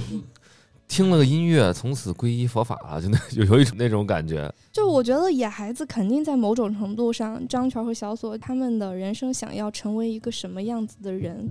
做出了一些引导。就对于我一个在听他们这些歌的这个西北孩子，九零后，嗯就是第一层是乡愁，第二层是你从他们的歌里看到了非常多底层人民的那个影子。嗯，因为我的父母就是所谓的底层人民，我的爸爸就是跑工地的，在工地上，我跟着我爸去工地，然后我妈就是白银针织厂的工人，然后后来甚至去会喷漆啊什么，去做一些很很辛苦的工作。嗯两个人又在该下岗的时候就都下岗，我就觉得他们那个年代的人经历了很多很多的事情，嗯嗯在这个很多事情的这个 年代里面，嗯嗯，那些岁月里面，多事之秋。对，经历了非常多的事儿。我不知道是不是因为我出生在这样一个家庭，所以我会在坐公车的时候，我有的时候啊，我看见那个外面的那，就是有那种农民工，呃夏天的时候他们很热，他们不穿衣服的，然后他们佝偻着背，又有点肌肉，那个身上就是汗，他们长得就是一副劳动人民的样子。嗯，你看到他的时候，有的时候一下子气上不来，对就是你心里会有那个那个东西在。对，我这么长时间在待在成都，然后慢慢也在长大，体会这些人情世故。嗯我做那个滴滴司机的时候，我特别喜欢跟他们说话，嗯就是有一个那个滴滴司机，他特别开心的给我讲，嗯，他开车很辛苦，但是他可以挣钱供他的女儿上学。他可以攒很多钱，他的女儿在学校学得非常好，没有让他操心。他说这些话的时候，那种自豪啊，就是特别感染人。就所有的一切让你想起来全儿哥他们唱的歌，在生活里面，我最喜欢他们一首歌其实是《长出来》，就那个歌给过我非常大的力量。嗯那个歌的歌词非常放一简下啊吧短，就是有那么几句，就有四句，我可以念一下。他唱：“我们埋在土里的愿望，谁能把它像流水一样的遗忘？谁能？我们藏在心里的种子，谁不说那是年轻的血在流淌？谁能？想起远方的时候，你看它就会长出来。”我操，豺狼出没的时候，你看它就会长出来；亲人呼唤的时候，你看它就会长出来；不能低头的时候，你看它就会长出来。就是这个歌给了我非常大的力量。这个力量不是说在你自己的人生中，你遇到什么不好的事情的时候，它给你希望，而是说你对所有的一切就觉得这个东西怎么能这么不好？怎么会有这么不好的人和事发生的时候，你觉得会有好的东西，会有希望？只要那那堆土它在那儿，那堆土在在你心里，那个东西它就能长出来。就这个歌是。真的是从西北的地里长出来的，是从那么那么厚的黄土里面长出来的，希望它就长在我身上。这是我作为一个西北人最自豪的地方。嗯，哎呀，就是我没有办法，我一听这个歌我就会这样。嗯野孩子的歌有的时候我不是很敢听。对对对，我也是。那咱们就来就来就来听一下，长出来。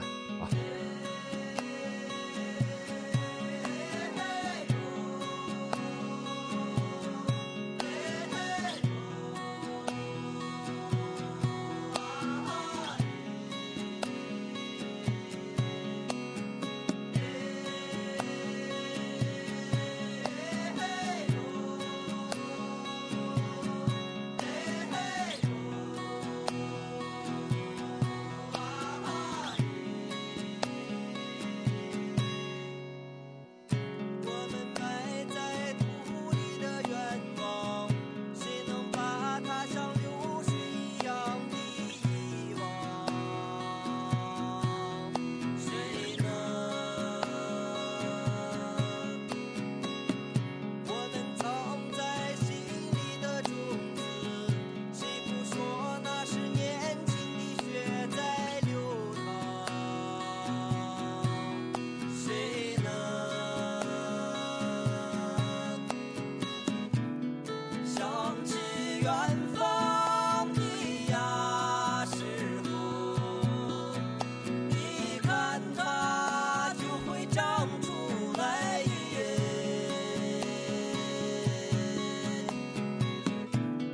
豺狼出没的呀时候。你看它就会长出来。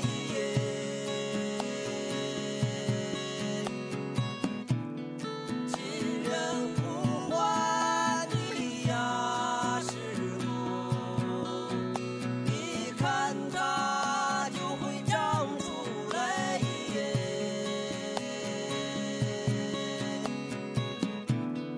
不能低头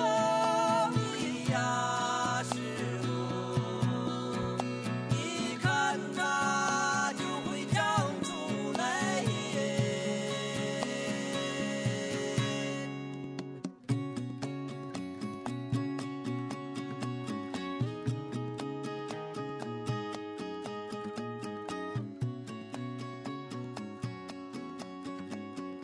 我觉得你你作为一个西本人特别幸运，你有野孩子这样的乐队是你的一个精神土壤。啊我我其实我听你讲野孩子，我就我就在想，我作为一个新成都人，就是成成都有什么样的乐队能给我这样子的精神寄托吗？然后我第一个想到他们的是马赛克，我说 这城市太没有苦难 了。因为当我想到西北的时候，我经常想到的是厂区、大院儿、工厂、纺织业，然后重工业，这个弥漫着雾霾的天空，嗯，下三线的孩子们，对萧瑟的空气，对，我是是这样的一一种印象。包括呃，伟伟跟郭龙说过，因为他们在聊到白银的那个连环杀人案，他说那个东西就像一团乌云，始终笼罩在白云这个城市的上面。刚刚周公说说他不是太敢听野孩子的歌儿，我我刚刚就想说这一点，因为在我们聊天中，我们都都认识都知道野孩子绝对是我们心目中关于民谣的最好的诠释，一个顶尖的一个乐队一个团体。嗯，但是我不会让这种歌陪伴我，不会让他的一些歌曲陪伴我，因为我觉得我我承受不起，有有的时候，你可能会在人生的每一个阶段回过头去听，但你绝对不会经常听。对对，嗯嗯，就是哎呀，我现在来到成都，我觉得成都的这个红土地是红土地吗？就是它太容易长东西了，这边儿的草，这边儿的花，这边儿的蝴蝶，就这么多。我在刚来成都那个时候，那个时候都坐火车，大家都坐火车。你从成都回兰州的时候，嗯，他是嗯半，天在四川境内，然后对对半对天开到山那边儿去。嗯一般晚上睡个觉，嗯你前一天白天的时候，你看到那个风景，青满山绿山都水是绿的。嗯，你第二天早上一起床，秃了，嗯山啊黄土秃疙瘩了，嗯，就是黄山了。嗯然后我觉得在那种土地里面，你要种庄稼，你要让那个粮食好好的长出来，那个希望肯定是不一样的，嗯就是对你对对你要花对更多的力对对气，你那个渴望一定是更强烈的，嗯嗯对所以它的力量会更茂盛。嗯，对，对找他来聊野孩子就是对的，这这绝对个是对的，领会就都很深刻，绝对是对这的，个绝对是对。就的。你要一个普通的这个什么野孩子爱好者，对，理解不了，理解不到这一层儿去啊而。且我觉得那个长出来的那个希望给到那儿，它并不是说这首歌给我希望，更多的是你在日常生活中你会看到那些特别朴实的那种人，对对对他们满心都是向着太阳的，就是他们生活的特别乐观，就这个东西才是真的给你力量所在的东西。就听歌，他那些歌词会打动你，也是因为你在日常生活中看到的。嗯，我有一次去华西旁边儿，它有一个居民楼里面的一个特破特小的理发馆儿。我中午去那儿洗个头发，下午去看检查报告。正好当时我旁边来了一一对儿那个西藏的兄妹，他们就穿着藏服。他的那个妹妹是不会说藏族话的，哦，不会说普通话的。然后他哥哥会说普通话，就跟那个老板聊天。他是带他妹妹来洗一洗头发，然后他们就要去华西住院了。那个理发馆的老板当时跟他们有一一场这个对话，他们就说：“嗯、我们觉得现在的生活特别好，我们就可以通过自己的双手，我开这个小的理发馆，然后我来挣钱，我可以生活的非常好。”就是他觉得现在的党特别好，现在的政策特别好，然后他们会让这个生活变得如何如何。嗯嗯，但是这个观点我是认可的。我当时坐在旁边，我会觉得，就是那些最淳朴的人，他们不知道什么是股票，他们不知道什么是资本，他们不知道什么是商业，他们不知道那些空手套白狼的人是怎么赚钱的，他们不知道有些人钱赚的那么无耻，那么流氓，嗯嗯嗯嗯但是他们就相信用自己的双手可以挣到钱，这种观念是深深的刻在就是很多很多底层的劳动人民对心里的。对包括我的父母也是从小这样教导我，嗯就你要靠自己，辛辛努力的靠自己的双手去挣钱，你不要想那些歪七扭八的东西，嗯你不能去干其他的事情。就这个东西给你一种做人的力量，就是嗯你看到他们这么真诚的像像日葵一样信着这些东西的时候，对他给你力量，确实给你力量。我记得我之前看过徐彤的一个纪录片，他有一个三部曲，他其中一部叫《算命》，他讲的是一个算命先生的故事，就他的生活。他可能会花五十块钱去嫖妓，他会去娶一个傻的老婆子来做老婆，但是他生活的非常乐观，然后他他不觉得自己卑微也好，不觉得自己在底层那种心情，我不知道该怎么表达。刚刚周公其实表达出了很多我一直以来想要表达但是表达不出来的一种情感。当你看到那种人，他很很坦然的接受自己的生活，而且。非常乐观的时候，你有一种心疼，但你觉得你又不应该去心疼。我有什么对？你有什么我有什么资格去去心疼呢？他呢？是不是？对，他甚至比我还要高尚，比我还要还要积极。我我我真的不知道该怎么说这个。那个引入尘烟，就是我在对描对述对很对多对东西对的对时对，候引，入尘烟。脑子里就是那个引入尘烟。还有那个哈喽树先生，对，哈喽，舒先生，那是王宝强的巅峰。嗯哎聊到电影上去了呢。嗯，就是那个意象在那儿嘛。意向在那儿，意向在那儿。周公今天来说的这些，就是讲的是野孩子，呈现的是他的真情实感，然后让我感受到的是西北人那方水土那方人。对，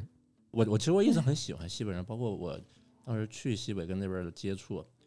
我对那个地方的感受非常好，那边的人给我的感觉非常好。我西北人是很很喜欢和朋友在一块儿的，很看重朋友的。就是我是来了四川之后，为了让朋友心里舒服，才开始接受 AA 这件事情。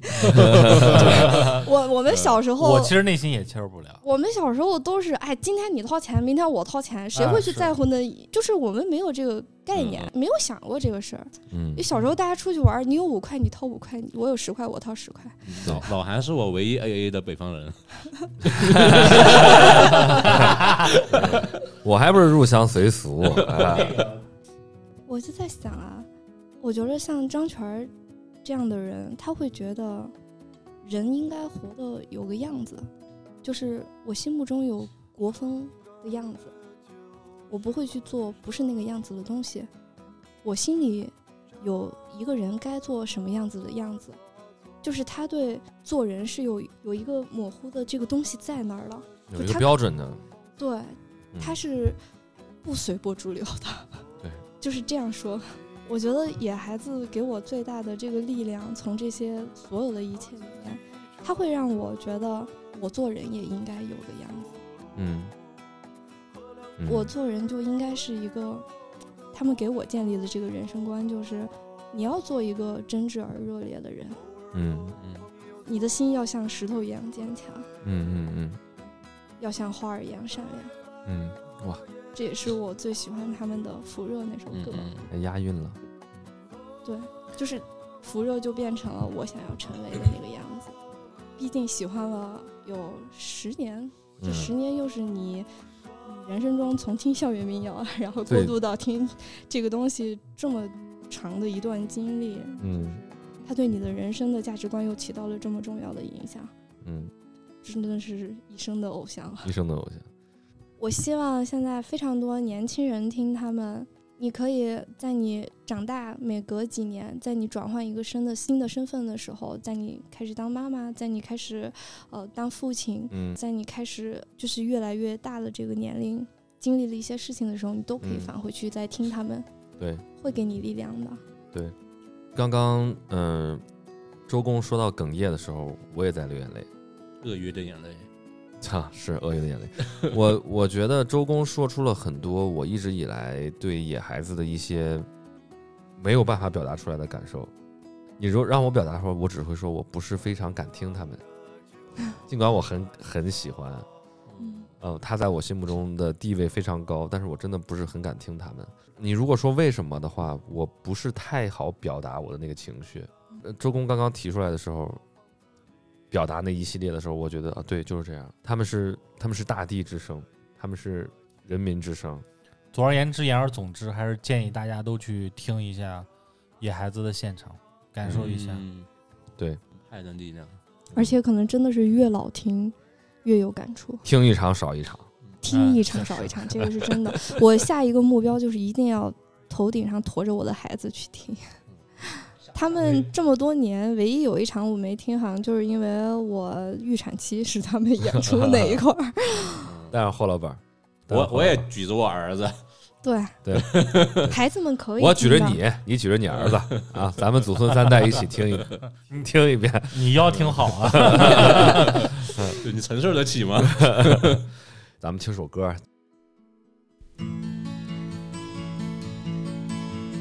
如果你是朝露，我愿是那小草；如果你是那片云，我愿是那小雨。终日与你相偎依，于是我将知道，当我伴着你，守着你时，回忆是多么凄厉。如果你是那海，我愿是那沙滩。如果你是那阵眼，我愿是那清风，永远与你缠绵。于是我将知道，当我伴着你，守着你时，回忆是多么甜蜜。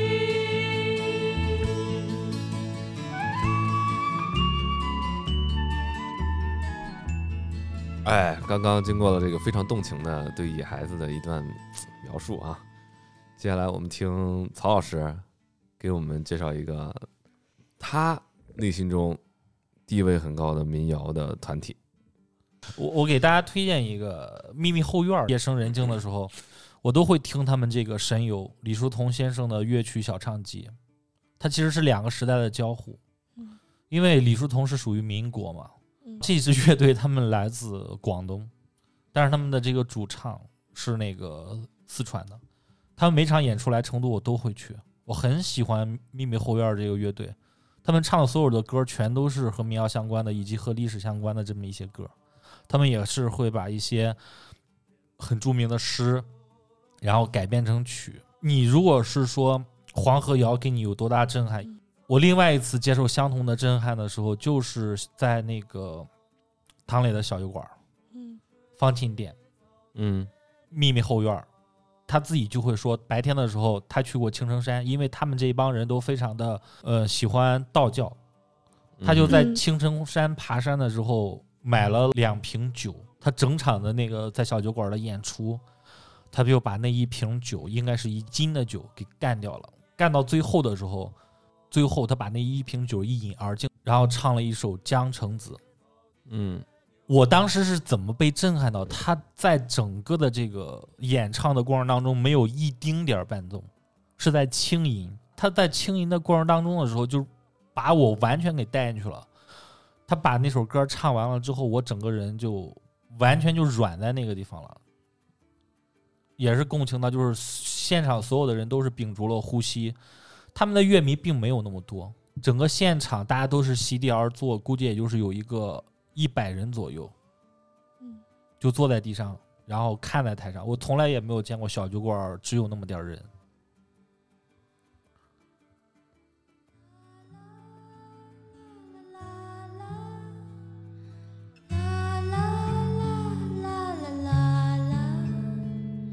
尽管花开花落，云舒云卷，青山在，绿水也在，心已远，弟子篇。江湖的孩子，江湖变老，一曲沉舟悠然，暮鼓悠然。啦啦啦啦啦，啦啦啦啦啦啦。一曲我不知道你们发现没有，就是如果听其他歌曲的话，哈，有可能会有一点情歌，会让你想起你之前的失恋啊、分手啊、谈恋爱的甜蜜阶段。但是你如果听几首民谣，可以让你喝一晚上的酒，可以和朋友聊一晚上的天儿。因为人生太长了，是恋爱很短。是，回头和往前看的时候，哈，很多人会觉得回首自己的过往，觉得那个时候特别好，是很不堪的，觉得哎呀，好日子不应该在后头。你如果说前面好的时候，说明你现在过得不好。对，但是也有很多人他会把民谣和自己之前的经历完整的在那个时间顺着这个音乐保留下来，大家听歌、喝酒、聊天儿。曹老师是把这个音乐跟他自己经历结合在一起的。周公呢，他关注的那个面更广，他是植根于那片土地。这个就是民谣本身也是这样的嘛，有很多民谣的音乐人他就是唱自己的生活。你像我最开始喜欢赵雷，我就喜欢他唱他自己在他的小屋里面想画儿、想那些歌词儿，就我就觉得特真挚。虽然他的那个调子都是就是特别朗朗上口的那种调子，可能看起来会比较普通、比较流行嘛，但是嗯，就是特别真挚。对而且赵雷，我特别喜欢的一个点是，他也是一个不咋爱说话的人。就是我去看他的演出，从五十块钱一场，然后看到后头他慢慢贵起来，但是你去签售，他永远不会跟你多说两句话，他就微笑，然后点头，就给你一种特踏实的那种感觉。就他不像那种浮躁的年轻人。我第一次听《成都》的时候，他就在成都唱，那时候他还没给《成都》这首歌起名叫《成都》。啊那就时候他叫说啥？他他还没起好名字，啊没有他名说字我我写了首歌是唱这个东西，但是还没有给他起好名字。嗯哦嗯后来它就叫成都，嗯然后它就火了。再往后就是有那这个歌个，我觉得不火好一点，是不是？我有我有个朋友，他就是我就是为了去听赵雷的这首歌，然后嗯他就嗯买了票，一个平时不咋听的人，嗯然后哼，就跟我们一块儿去，然后当时赵雷是压轴，啊，然后他唱了半个小时，就是没唱这 首。他已经很我当时火心了，是里不是？特爽，我也特我我爽，朋友有听点你说有我也点特生气爽，他很遗憾，他说哼没有唱那个那个成都，然后我心里特爽，我觉得这个歌手我没有喜欢错， 啊！对对对对，刚才跟老韩说我一样，真正的这些民谣的爱好者和听众，他们在内心的潜意识就是说我绝对是尊重他，不会点歌的。对，如果一旦点歌，其实是对艺术家的一种侮辱和糟践。所以你当时在侮辱别人，，我当时年纪小 傻逼就是。呃，有点傻逼。他说我给你唱个织毛衣吧，我深深的爱上你，你却挨着那个傻逼，傻逼却不爱你。你 还为他织毛衣， 呃，曹老师的秘密后院儿是不是也后院儿介绍差不多了？我觉得啊，咱们开场不应该让周公说，他那个应该压轴，非常高的一个高度了，表达到一个我觉得没，我觉得没关系。底下人接不住了，我我是接不住了。 我理解的那个东西它就是那么厚重，对对对对，嗯民谣不是欢快的，民谣对永民谣不是永欢快远的永远不是欢快的。嗯，他们有欢快的歌，他们有很多那个音乐，他那个感觉是呃有点世界音乐的那种，嗯，就对大家会拍起手来跳舞，它会有对那种对那种对律动对特别有跳舞的那个感觉。是。然后你像云南的很多那个山间马帮为谁来，然后还有好多包括雷鬼，就是嗯要跳舞、就是要。跳舞的，然后还有那个叫什么山人乐队，嗯，然后好多。啊，还有像呃，包括你刚说的两只山羊，嗯然后还有像马飞的那个节目里面唱的那个我能歘，啊，哦长安对，县那种啊，然后还有就是李白白，李白白那种都是我跟不认识的人第一次团建，我给大家唱歌吧， 就是让你让你唱首歌的时候，你就我就唱这 歌，啊嗯 那首歌估计现在已经不能播了吧？不能播了，啊，找不到李白白了，想当红军，我嗯操！屁股大什君么的。不要这拜拜，嗯，因为李白白的屁股大呀。，容易被鬼子发现目标。 嗯呃，就还是有非常有趣的这种流氓歌啊，或者什么对，都有是有戏带谑着的它部有分很，开你听他心那的个地 demo 的有时候，他戏就谑是的部说，分哎，你们，他就是说，哎，你们观众都挺喜欢听这种流氓歌啊。对对对，有开心的部分，嗯，但是它的力量还是在苦的那个地方。对，所以你我不可能不去说那个东西，我我没有办法把说全了。就嗯我、我说不全，我也说不少，我没嗯办法。太好了，我只是说太好了。今天找找周公来聊野孩子太好了。那接下来我们就请这个门外汉霍老板儿 给我大要推家荐吗？ 啊，给大家分享一下他中意的民谣歌曲和乐队了。非要这么说吗？ 我我其实我你刚才说这个，我其实我在想，嗯，我想推荐我老婆。哦啊，对对对哇哦你你你搜一下那个豆瓣音乐人汽水堂， 汽 水塘，我拿一我小觉得笔他那记个下应来应该也也算是民谣吧，可能算啊，不一定是。哪几个字儿？汽水儿。对汽水糖糖，对对对对，最早就是认识我老婆，然后然后她给我听她的歌，我觉得我可能就在那个时候爱上她的，呃，然后其实她她这些年她可能因为一些别的原因，然后这些年没有怎么去写歌了。她其实她当年写的这些都很好，因为她跟张亚东也认识嘛，张亚东当时要给她出专辑，但是因为如果出专辑的话，她必须放弃她的现在的事业，她也是一个建筑师，那所以他最后他选择的是做建筑师，没有去做一个音乐人。嗯这些年他也一直就是有想把他的笔拿起来再写一些歌，但是因为忙于工作嘛之类的各种各样的哎建筑事工儿就，是他太特别忙热爱音乐。然后，所以我也是，我也很希望他就是能够重新拿起他的写起来。对，写起来，然后唱起来，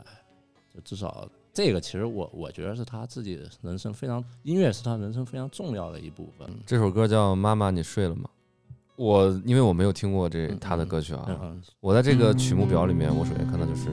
我想《妈妈，你睡了吗》这首歌。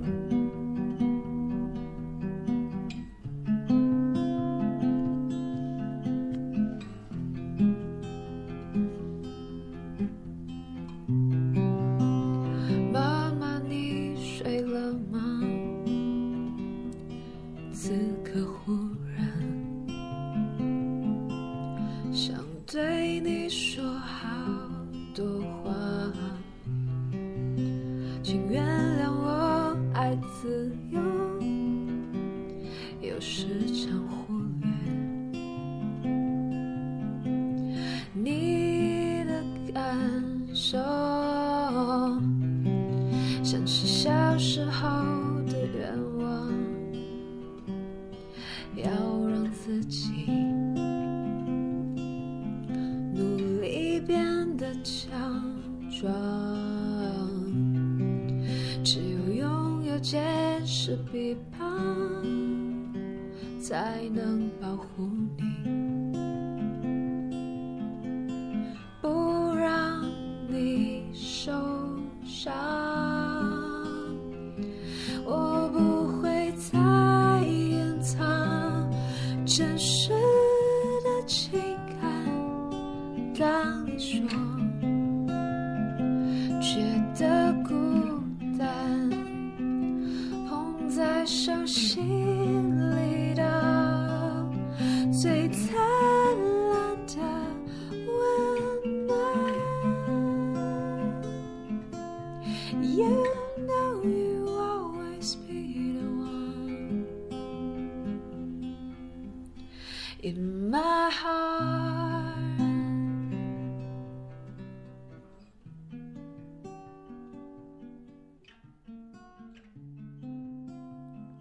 不是我，我很难把这个唱歌的人跟我见过的婷姐联系在一起。嗯，我觉得太好啊是我改变了他，是吗？不是，因为大家聊天的时候，我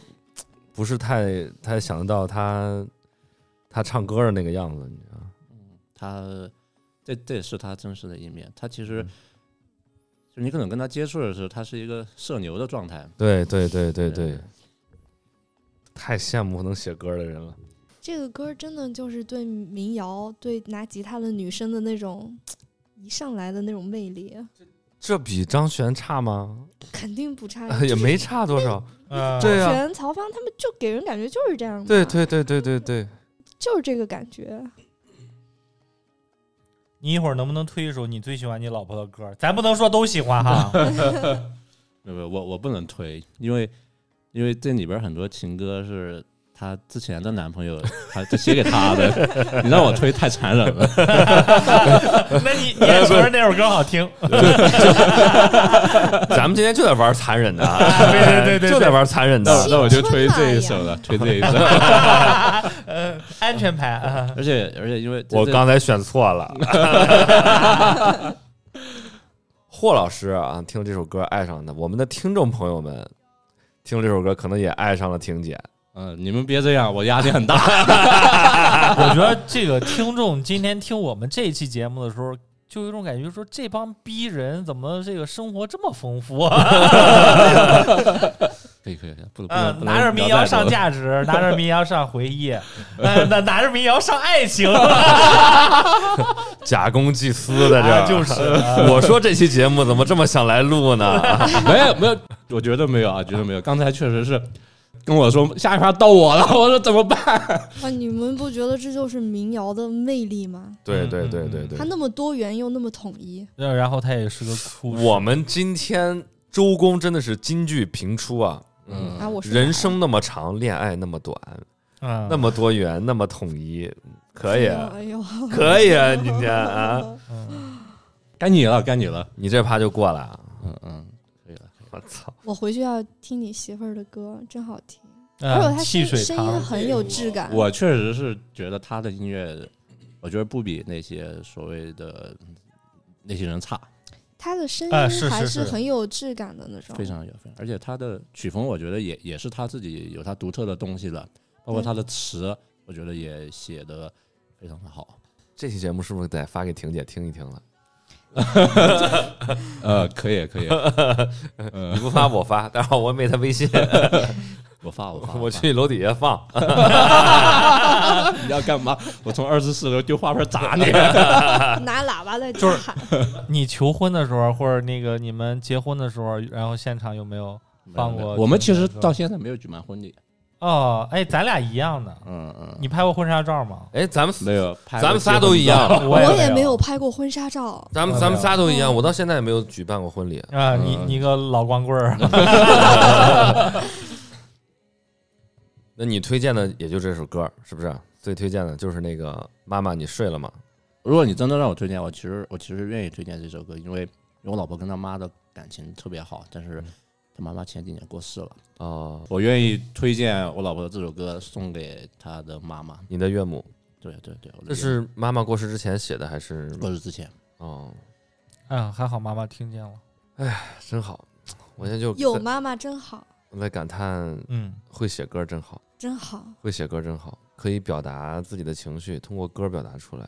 我连语言都那么匮乏，我词也写不出来，我曲也谱不出来。我有我有很多情绪，知道吗？有的时候它像被堵在那儿它，嗯堵在那儿，像被锁住一样。就刚刚通过周公的话，好像有一把钥匙给打开了，然后我突然想到，哦，原来是这种。哎，我有个不成熟的小提议，啊嗯等明年的时候，这个是就是山花烂漫时啊，嗯就是天气开始转温的时候，嗯有点太阳，我们就是四口之家，就是咱们四个人啊。嗯，啊，就是就是你们三个都带着家属，我是光棍儿呗。啊，对对啊对，咱们可以真的去扎个帐篷，露个营，然后 去弹弹吉他，唱唱歌。 弹弹吉他，对唱唱对歌，然后去听听婷姐的现场版，然后你 们啊也小试牛刀一下，我们作为观众，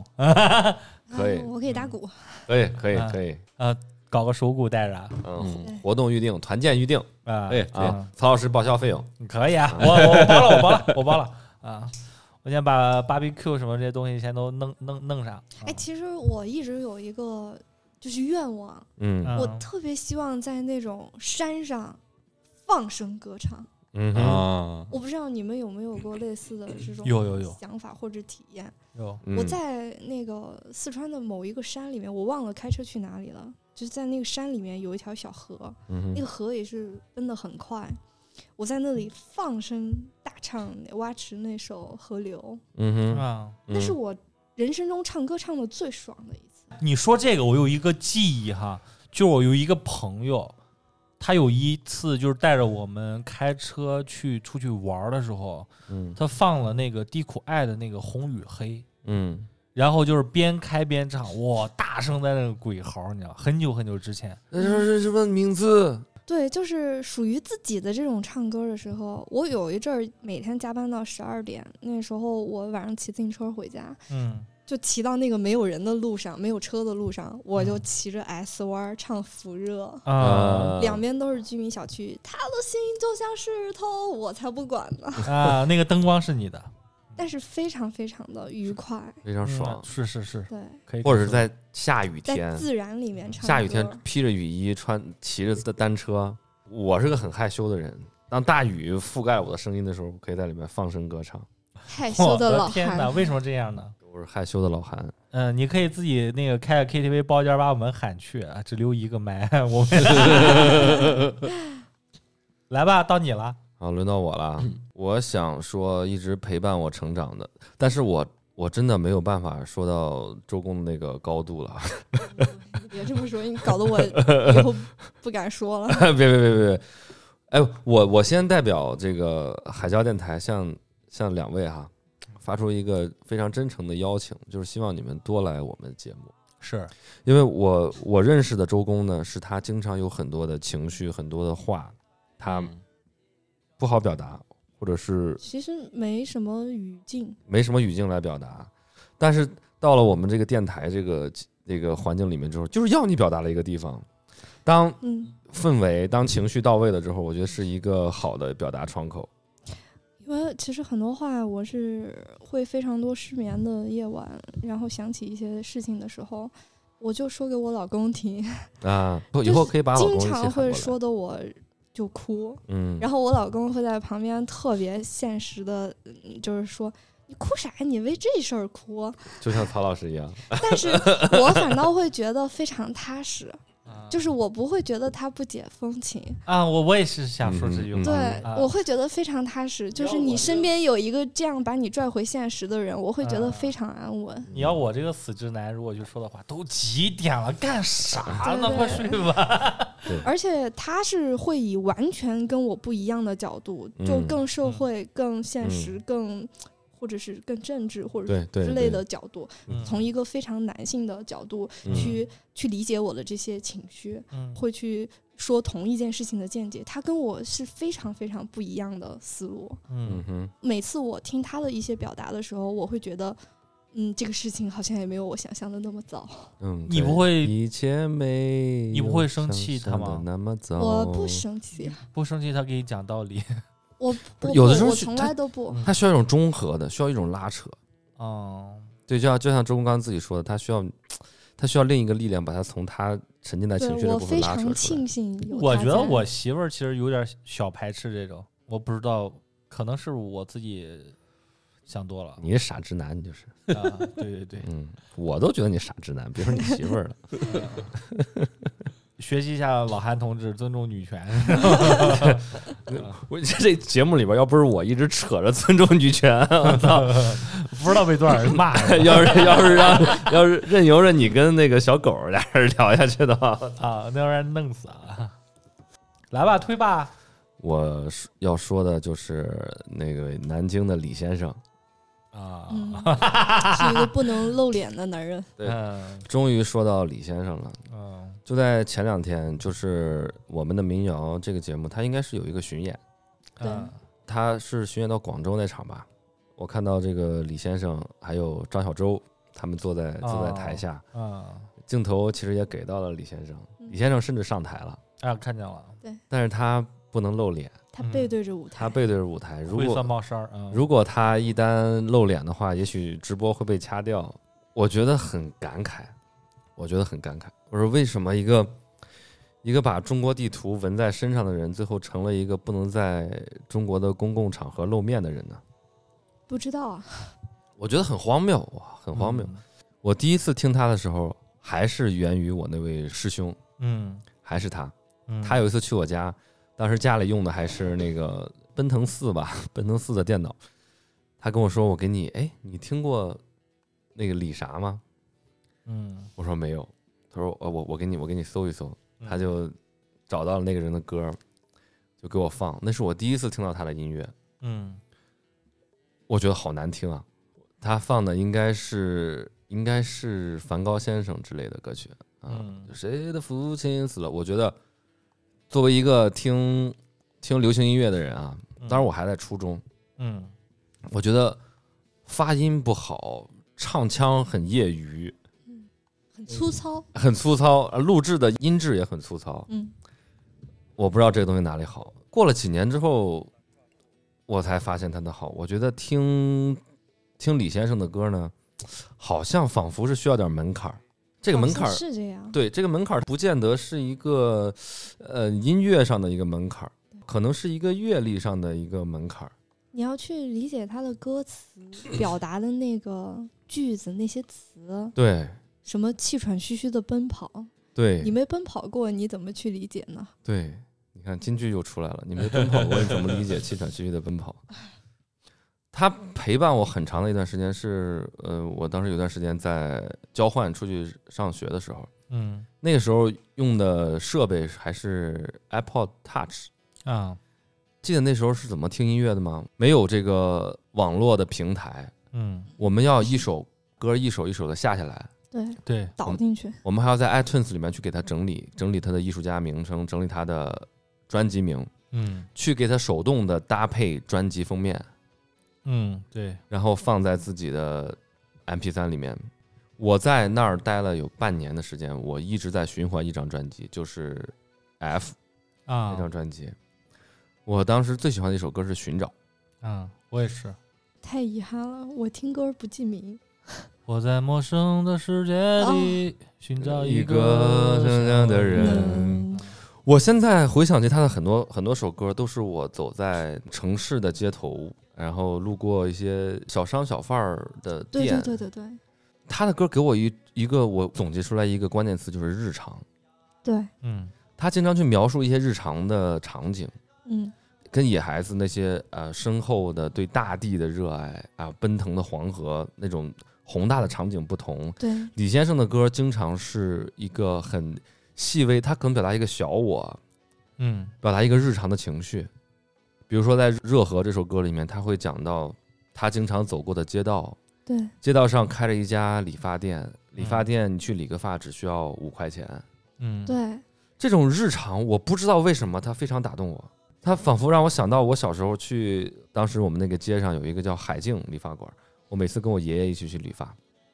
我理个平头，他要两块钱。嗯，那时候没有那个洗头发的椅子，没有你很舒服躺在那儿，我们就是趴在那个水龙头前，他拿一个瓢冲你，盛了水给你冲你的头，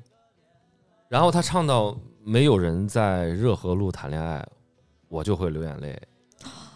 我我也不知道为什么，我也不知道为什么，我不知道为什么，我真的不知道为什么。他在歌里面写到说：“我想跟你在一起，直到我不再爱你。”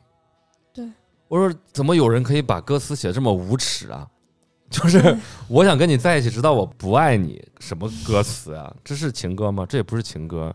他很真实的、很真诚的表达出一个人的他对爱情的那种，并不是说只有天长地久对才对是对对对伟对大对的，对爱情还有另外一种可能，对而且我就真实的把它表达出来。对，而且没有什么好坏，如果我们不能结婚，你怎么受得了？如果我们就要结婚，我怎么受得了？他在表达这种情绪。我记得，因为我有两年去看了他的现场，我第一次听热河的时候，我记得很清楚，我在从成都去大理，当时要到昆明转车，去昆明的火车上，嗯我躺在那个卧铺的车厢里面，看到他发了新专辑《幺七零七》，嗯，然后我就一首歌一首歌的听。当我听到热河的时候，开始流泪，开始流眼泪。我去跟朋友去交流，在聊你最喜欢这首专辑里边哪首歌。有人说喜欢《看见》，我说我最喜欢的歌就是《热河》。我到现在也不知道我为什么喜欢它。跌倒，奔跑，跌倒，对，就是当你当你跌倒了，你会爬起来继续奔跑，但是你避免不了会再次跌倒。哎呀，就是那种青春的感觉，就是你有时候就是要淋雨，就是要嗯去往前跑，对，就是你好像不会去考虑后果，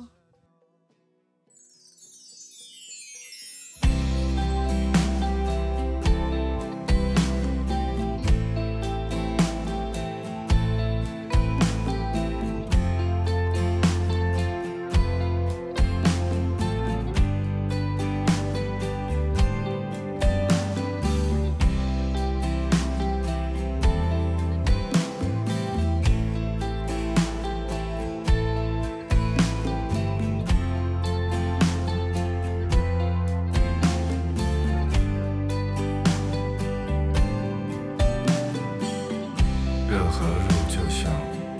八十年代的金坛县，梧桐、垃圾、灰尘和各式各样的杂货店，人们总是早早的离开，拉上全帘门，在天黑前穿上毛衣。点一根烟。乐河路有一家开了好多年的理发店，不管剪什么样的发型，你只要付五块钱。老板和他的妹妹坐在椅子上，对着镜子一言不发。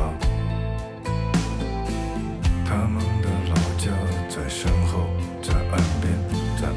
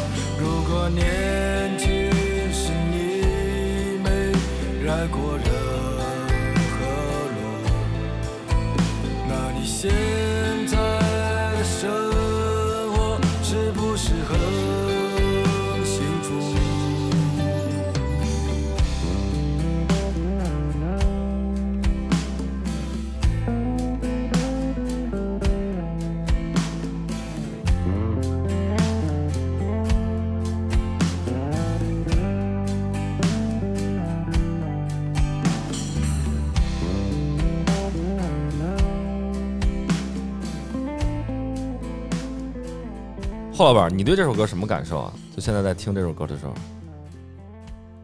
你不用在意我们的感受，你觉得无感的话就，就是就可以就是无感。暂时没有太深的感受。嗯，其实真的是这样的。我一开始听，我也没啥感觉，我就是听那个梵高先生，我觉得谁的父亲死了，写这种歌词特特扎心。嗯，就是一下有点扎你， 但是我正儿八经能听进去他的时候，还真的就是往后反了两年，然后又返回去听的时候，嗯你才开始听他的很多很多东西，对，我觉得他有一不知道种为什么。最早听他歌的时候有一种陌生感，你之前好像没有人会这样来写歌，然后他的旋律不优美，对他唱的也很随意，你感觉对，很随意，然后那声线又不好听，糙糙的。但是好像好像他的歌会培养你的一种听歌的习惯，当你这个习惯养成之后，你再回来听，你会发现他的他每首歌就是要去咀嚼。都有力量。他好像就是你去接触一个朋友，我可能我第一次听他的歌，然后嗯就刚认识一个人儿，然后这个人好像还有点意思，但是呢，到底怎么样不了解，嗯但是可嗯能你你慢慢的接触，越接触越深，然后你就越喜欢他，然后你对他的喜欢是建立在你对他的了解之上，嗯，可能是这样啊，李先生的歌经常会有一些政治表达，是是，这也是为什么他现在已经是没有办法被搜索到的这么一个人。嗯，但是《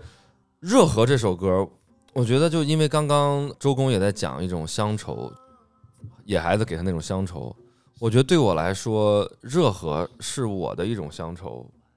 他虽然讲的是他熟悉的环境，他刚刚到达南京的时候的那段生活生命历程对，但是他描述的一系列的细节，总让我想起我生长的城市和我和我周边的环境它。是城市里的那种语言，对对对对对，它的土壤跟野孩子土壤是完全不一样的。对，嗯就是那个力量是更城市的。它的那个呃语境、那些表达、那些词儿、意象、联想到的画面是更城市的。对，哎，这个地方我说一句啊，嗯你们发现一件事儿没有？就是这个民谣圈，其实大家都挺团结。是吗？你你没发现他们全都能坐在一块儿喝酒聊天儿， 谁的婚不打礼大架家都能对对嗯都能参加一下都是一帮情感非常真实和细腻的人，啊，然后他们也挺市井的。但是你哎看对其他圈子的时候，相互之间就不待见。对对对，嗯，这是为啥呢？对。李先生整个所有的歌曲的维度里面，我最喜欢的歌就是《热河》，现在拿出来我最喜欢的歌就是《热河》，但是在当初当时的时候，我跟别人去讨论，好像只有我喜欢这首歌。会吗？对，就是在这张专辑刚出来的时候，我跟大家讨论，所以我觉得好像是不是只有少数人会喜欢这首歌，或者只有我会喜欢这首歌。但是，当我去现场去看他唱这首歌的时候，是全场合唱，然后无数人流眼泪。对，我不知道为什么，我一五年一五年跨一六年的时候，我在南京太阳宫现场看他的跨年；一六到一七年的时候，我在南京的奥体中心看他的跨年。李先生开场，他用了北岛的《回答》来作为开场，卑鄙是卑鄙者的通行证，高尚是高尚者的墓志铭。他拿着话筒啊，他高音其实上不去的，你知道吗？他高音上不去的，他仰着脖子可以说是仰天长啸、声嘶力竭的在问、在唱、在喊，你知道吗？我在现场，我的、我的、我整个人都麻了。我觉得他对对我们国家是有很深沉的爱的。肯定。你说一个不爱国的人会把地图纹在身上吗？你是一个爱国的人吗？我绝对是个爱国的人。他会把中国地图纹到身上吗？他会想着做一场巡演，我要巡遍全国三百三十四个城市吗？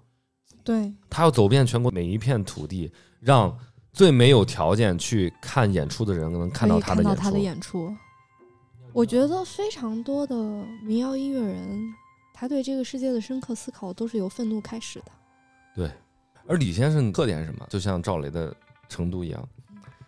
他有很多歌，他绑定城市，绑定地点，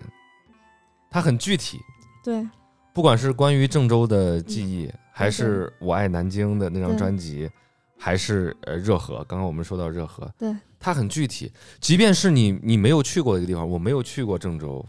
但是我每次听到他那首歌的时候，仿佛哦好像我是个郑州人 似的，你你知道吗？还有定西，定西，他那首歌叫《你离开了南京，从此没有人跟我说话》，是一首纯音乐。哒哒哒哒哒哒哒哒哒，这首歌春晚上用过的，对，是吧的，我当时在看春晚的时候，突然这首歌响起来，我说我操！你知道那哎年就是对有泪意。 我跟你说，我那个老师他也发了这个朋友圈儿，所以为什么我老说你们在我的朋友圈里面就是共振，让我觉得很可怕。两个不认识的男嗯的，呃完全毫无关系，但是经常发的朋友圈都差不多，然后经常跟我说的事情，比如说那那回那个三缺一，嗯就是演出的时候也他也跟我说， 这我就觉得很神奇，你老师有很多女朋友吗？啊这我哪知道？又整这出儿， 每期节目都给我整这出儿，是不是？ 我很替他感到惋惜。他被消失的那那那一天，我还画了一幅画，我画了一个拿着吉他在唱歌的李先生，然后嘴巴被触手挡住，不许他歌唱。我觉得后面发生这一切的事情，消灭了他，也成就了他。最讽刺的是，他并不是觉得他他的愤怒影响了很多人之后做出来了很多激烈的事情，他并不是因为这样，而是因为资本。这个有点太荒诞了。 资本嗯，对呀、当时那个《明日之子》，还有《挖唧唧哦挖哦哦哦》这事儿，反正我觉得这个人，就是我对他的了解不是很多，只是听他的歌，嗯嗯，我也只是听他的歌。对，然后包括他就搞版权，然后就死磕，就那个劲儿，，对对就是你你能理解他歌里的那些对表达，对，有些是很激动的，而且他是一个在音乐上，我觉得比比很多的民谣音乐人要执着的一个人。他坚嗯持在每一场跨年用完全不同的编曲、完全不同的编排来演绎。对对对，他每年的跨年就是一个全新的版本。他是有一场那个管弦乐队的，对是吗对对对对对就对我最喜欢的那个热河的版本，就是那场里头的一个 live 版本。，对，我在现场，哎呦，靳海音。你听他歌儿，他那个形象就是特别统一的，就是一定是不帅的。就我我我不是不是那种帅，不是陈鸿宇那种帅，嗯，对吧？他一定是那种形象，啊但是特别真。他在成都工作过一段时间，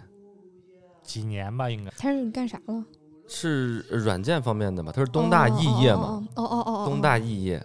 应该是在软件公司吧工工作过一段时间。曾经他在成都的生活非常不如意，他后来说他再也不回成都了。啊，我也听了。对，直到后来跟自己和解，啊 不该来成都。少不入川。他依然还活跃着， 就是活跃在我们看不到的地方。卖钱， 他的幺七零七开的风生水起，他现在是一个成功的企业家，可以这么说了。所以我说，这个后面发生这些事情也成就了他。如果没有后面这些事情，他仿佛不完整，你知道吗？因为当你前面他有现在的民谣歌手里面有政治表达，明那么明确政治表达的人非常少了。大家都对，当他还在那么直白的政治表达的时候，你总觉得有一天他是不是要出事儿，会不会要好像发生他？不出事儿才不对，会。发生什么？最终这个东西成就了他，把他变成了一个不能露面的人，一个一个存在在我们语语境里面的一个不能说名字的人，对，好像他的他的这个人生完整了一样。在故事里完整。对对对对对，就是在我们这些乐迷的心里或者故事里那种意象里完整了，但人家的生活还是在非常欢乐的对继续。娶了一个 F F 罩杯的老婆， 你咋知道？有婚有那个结婚的照片，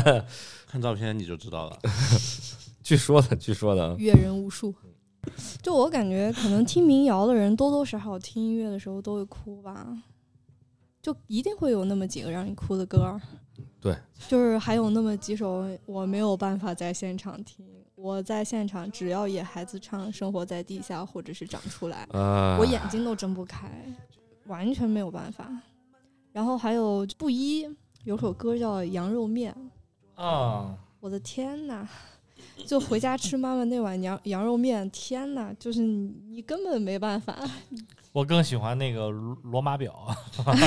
看你你看了听的吧都是这些流看了吧氓歌，啊流氓歌啊。真的就是就是这就是性格或者是你的那个切入点的不一样，嗯。但是他有一首歌也挺好听的，什么“时光走啊嗯丢走啊丢”啊，那首歌很好听。对，那个歌写的太舒服了。嗯，你你又觉得那首歌不是他们的歌啊？我觉得宁夏银川也是一个非常棒的地方，走出来苏阳，嗯然后他们这样一波的音乐人，而且他们都在不遗余力的做着就是西北音乐推广的对这对件对事情。哎，包括云南也有很多对啊，对，昭通的腰儿对，腰春铁，腰是我我们把这期节目献给我们大家都非常深爱的民谣，献给野孩子，献给秘密后院，献给婷姐，对献给我的李先生，嗯，好吧？好，呃哎，献给所有没有办法现在上台演出的人们。对，也是也献给我们的听众朋友们。嗯嗯，嗯，呃，今天节目就到这儿，我们跟听众朋友们说再见。啊，仅代表我们个人喜好。对嗯我们也只是听众。对对对，不专业，终嗯，于可以不失眠的睡个觉了。天哪！自从要说要录这个，每天那个这些东西就就在脑子里过。天，太太可怕了！你根本没有办法这么密集的听这个东西。你说的特别好，真的。是，跟听众朋友们说再见，哎呃拜拜再拜见，再拜见拜。拜拜拜。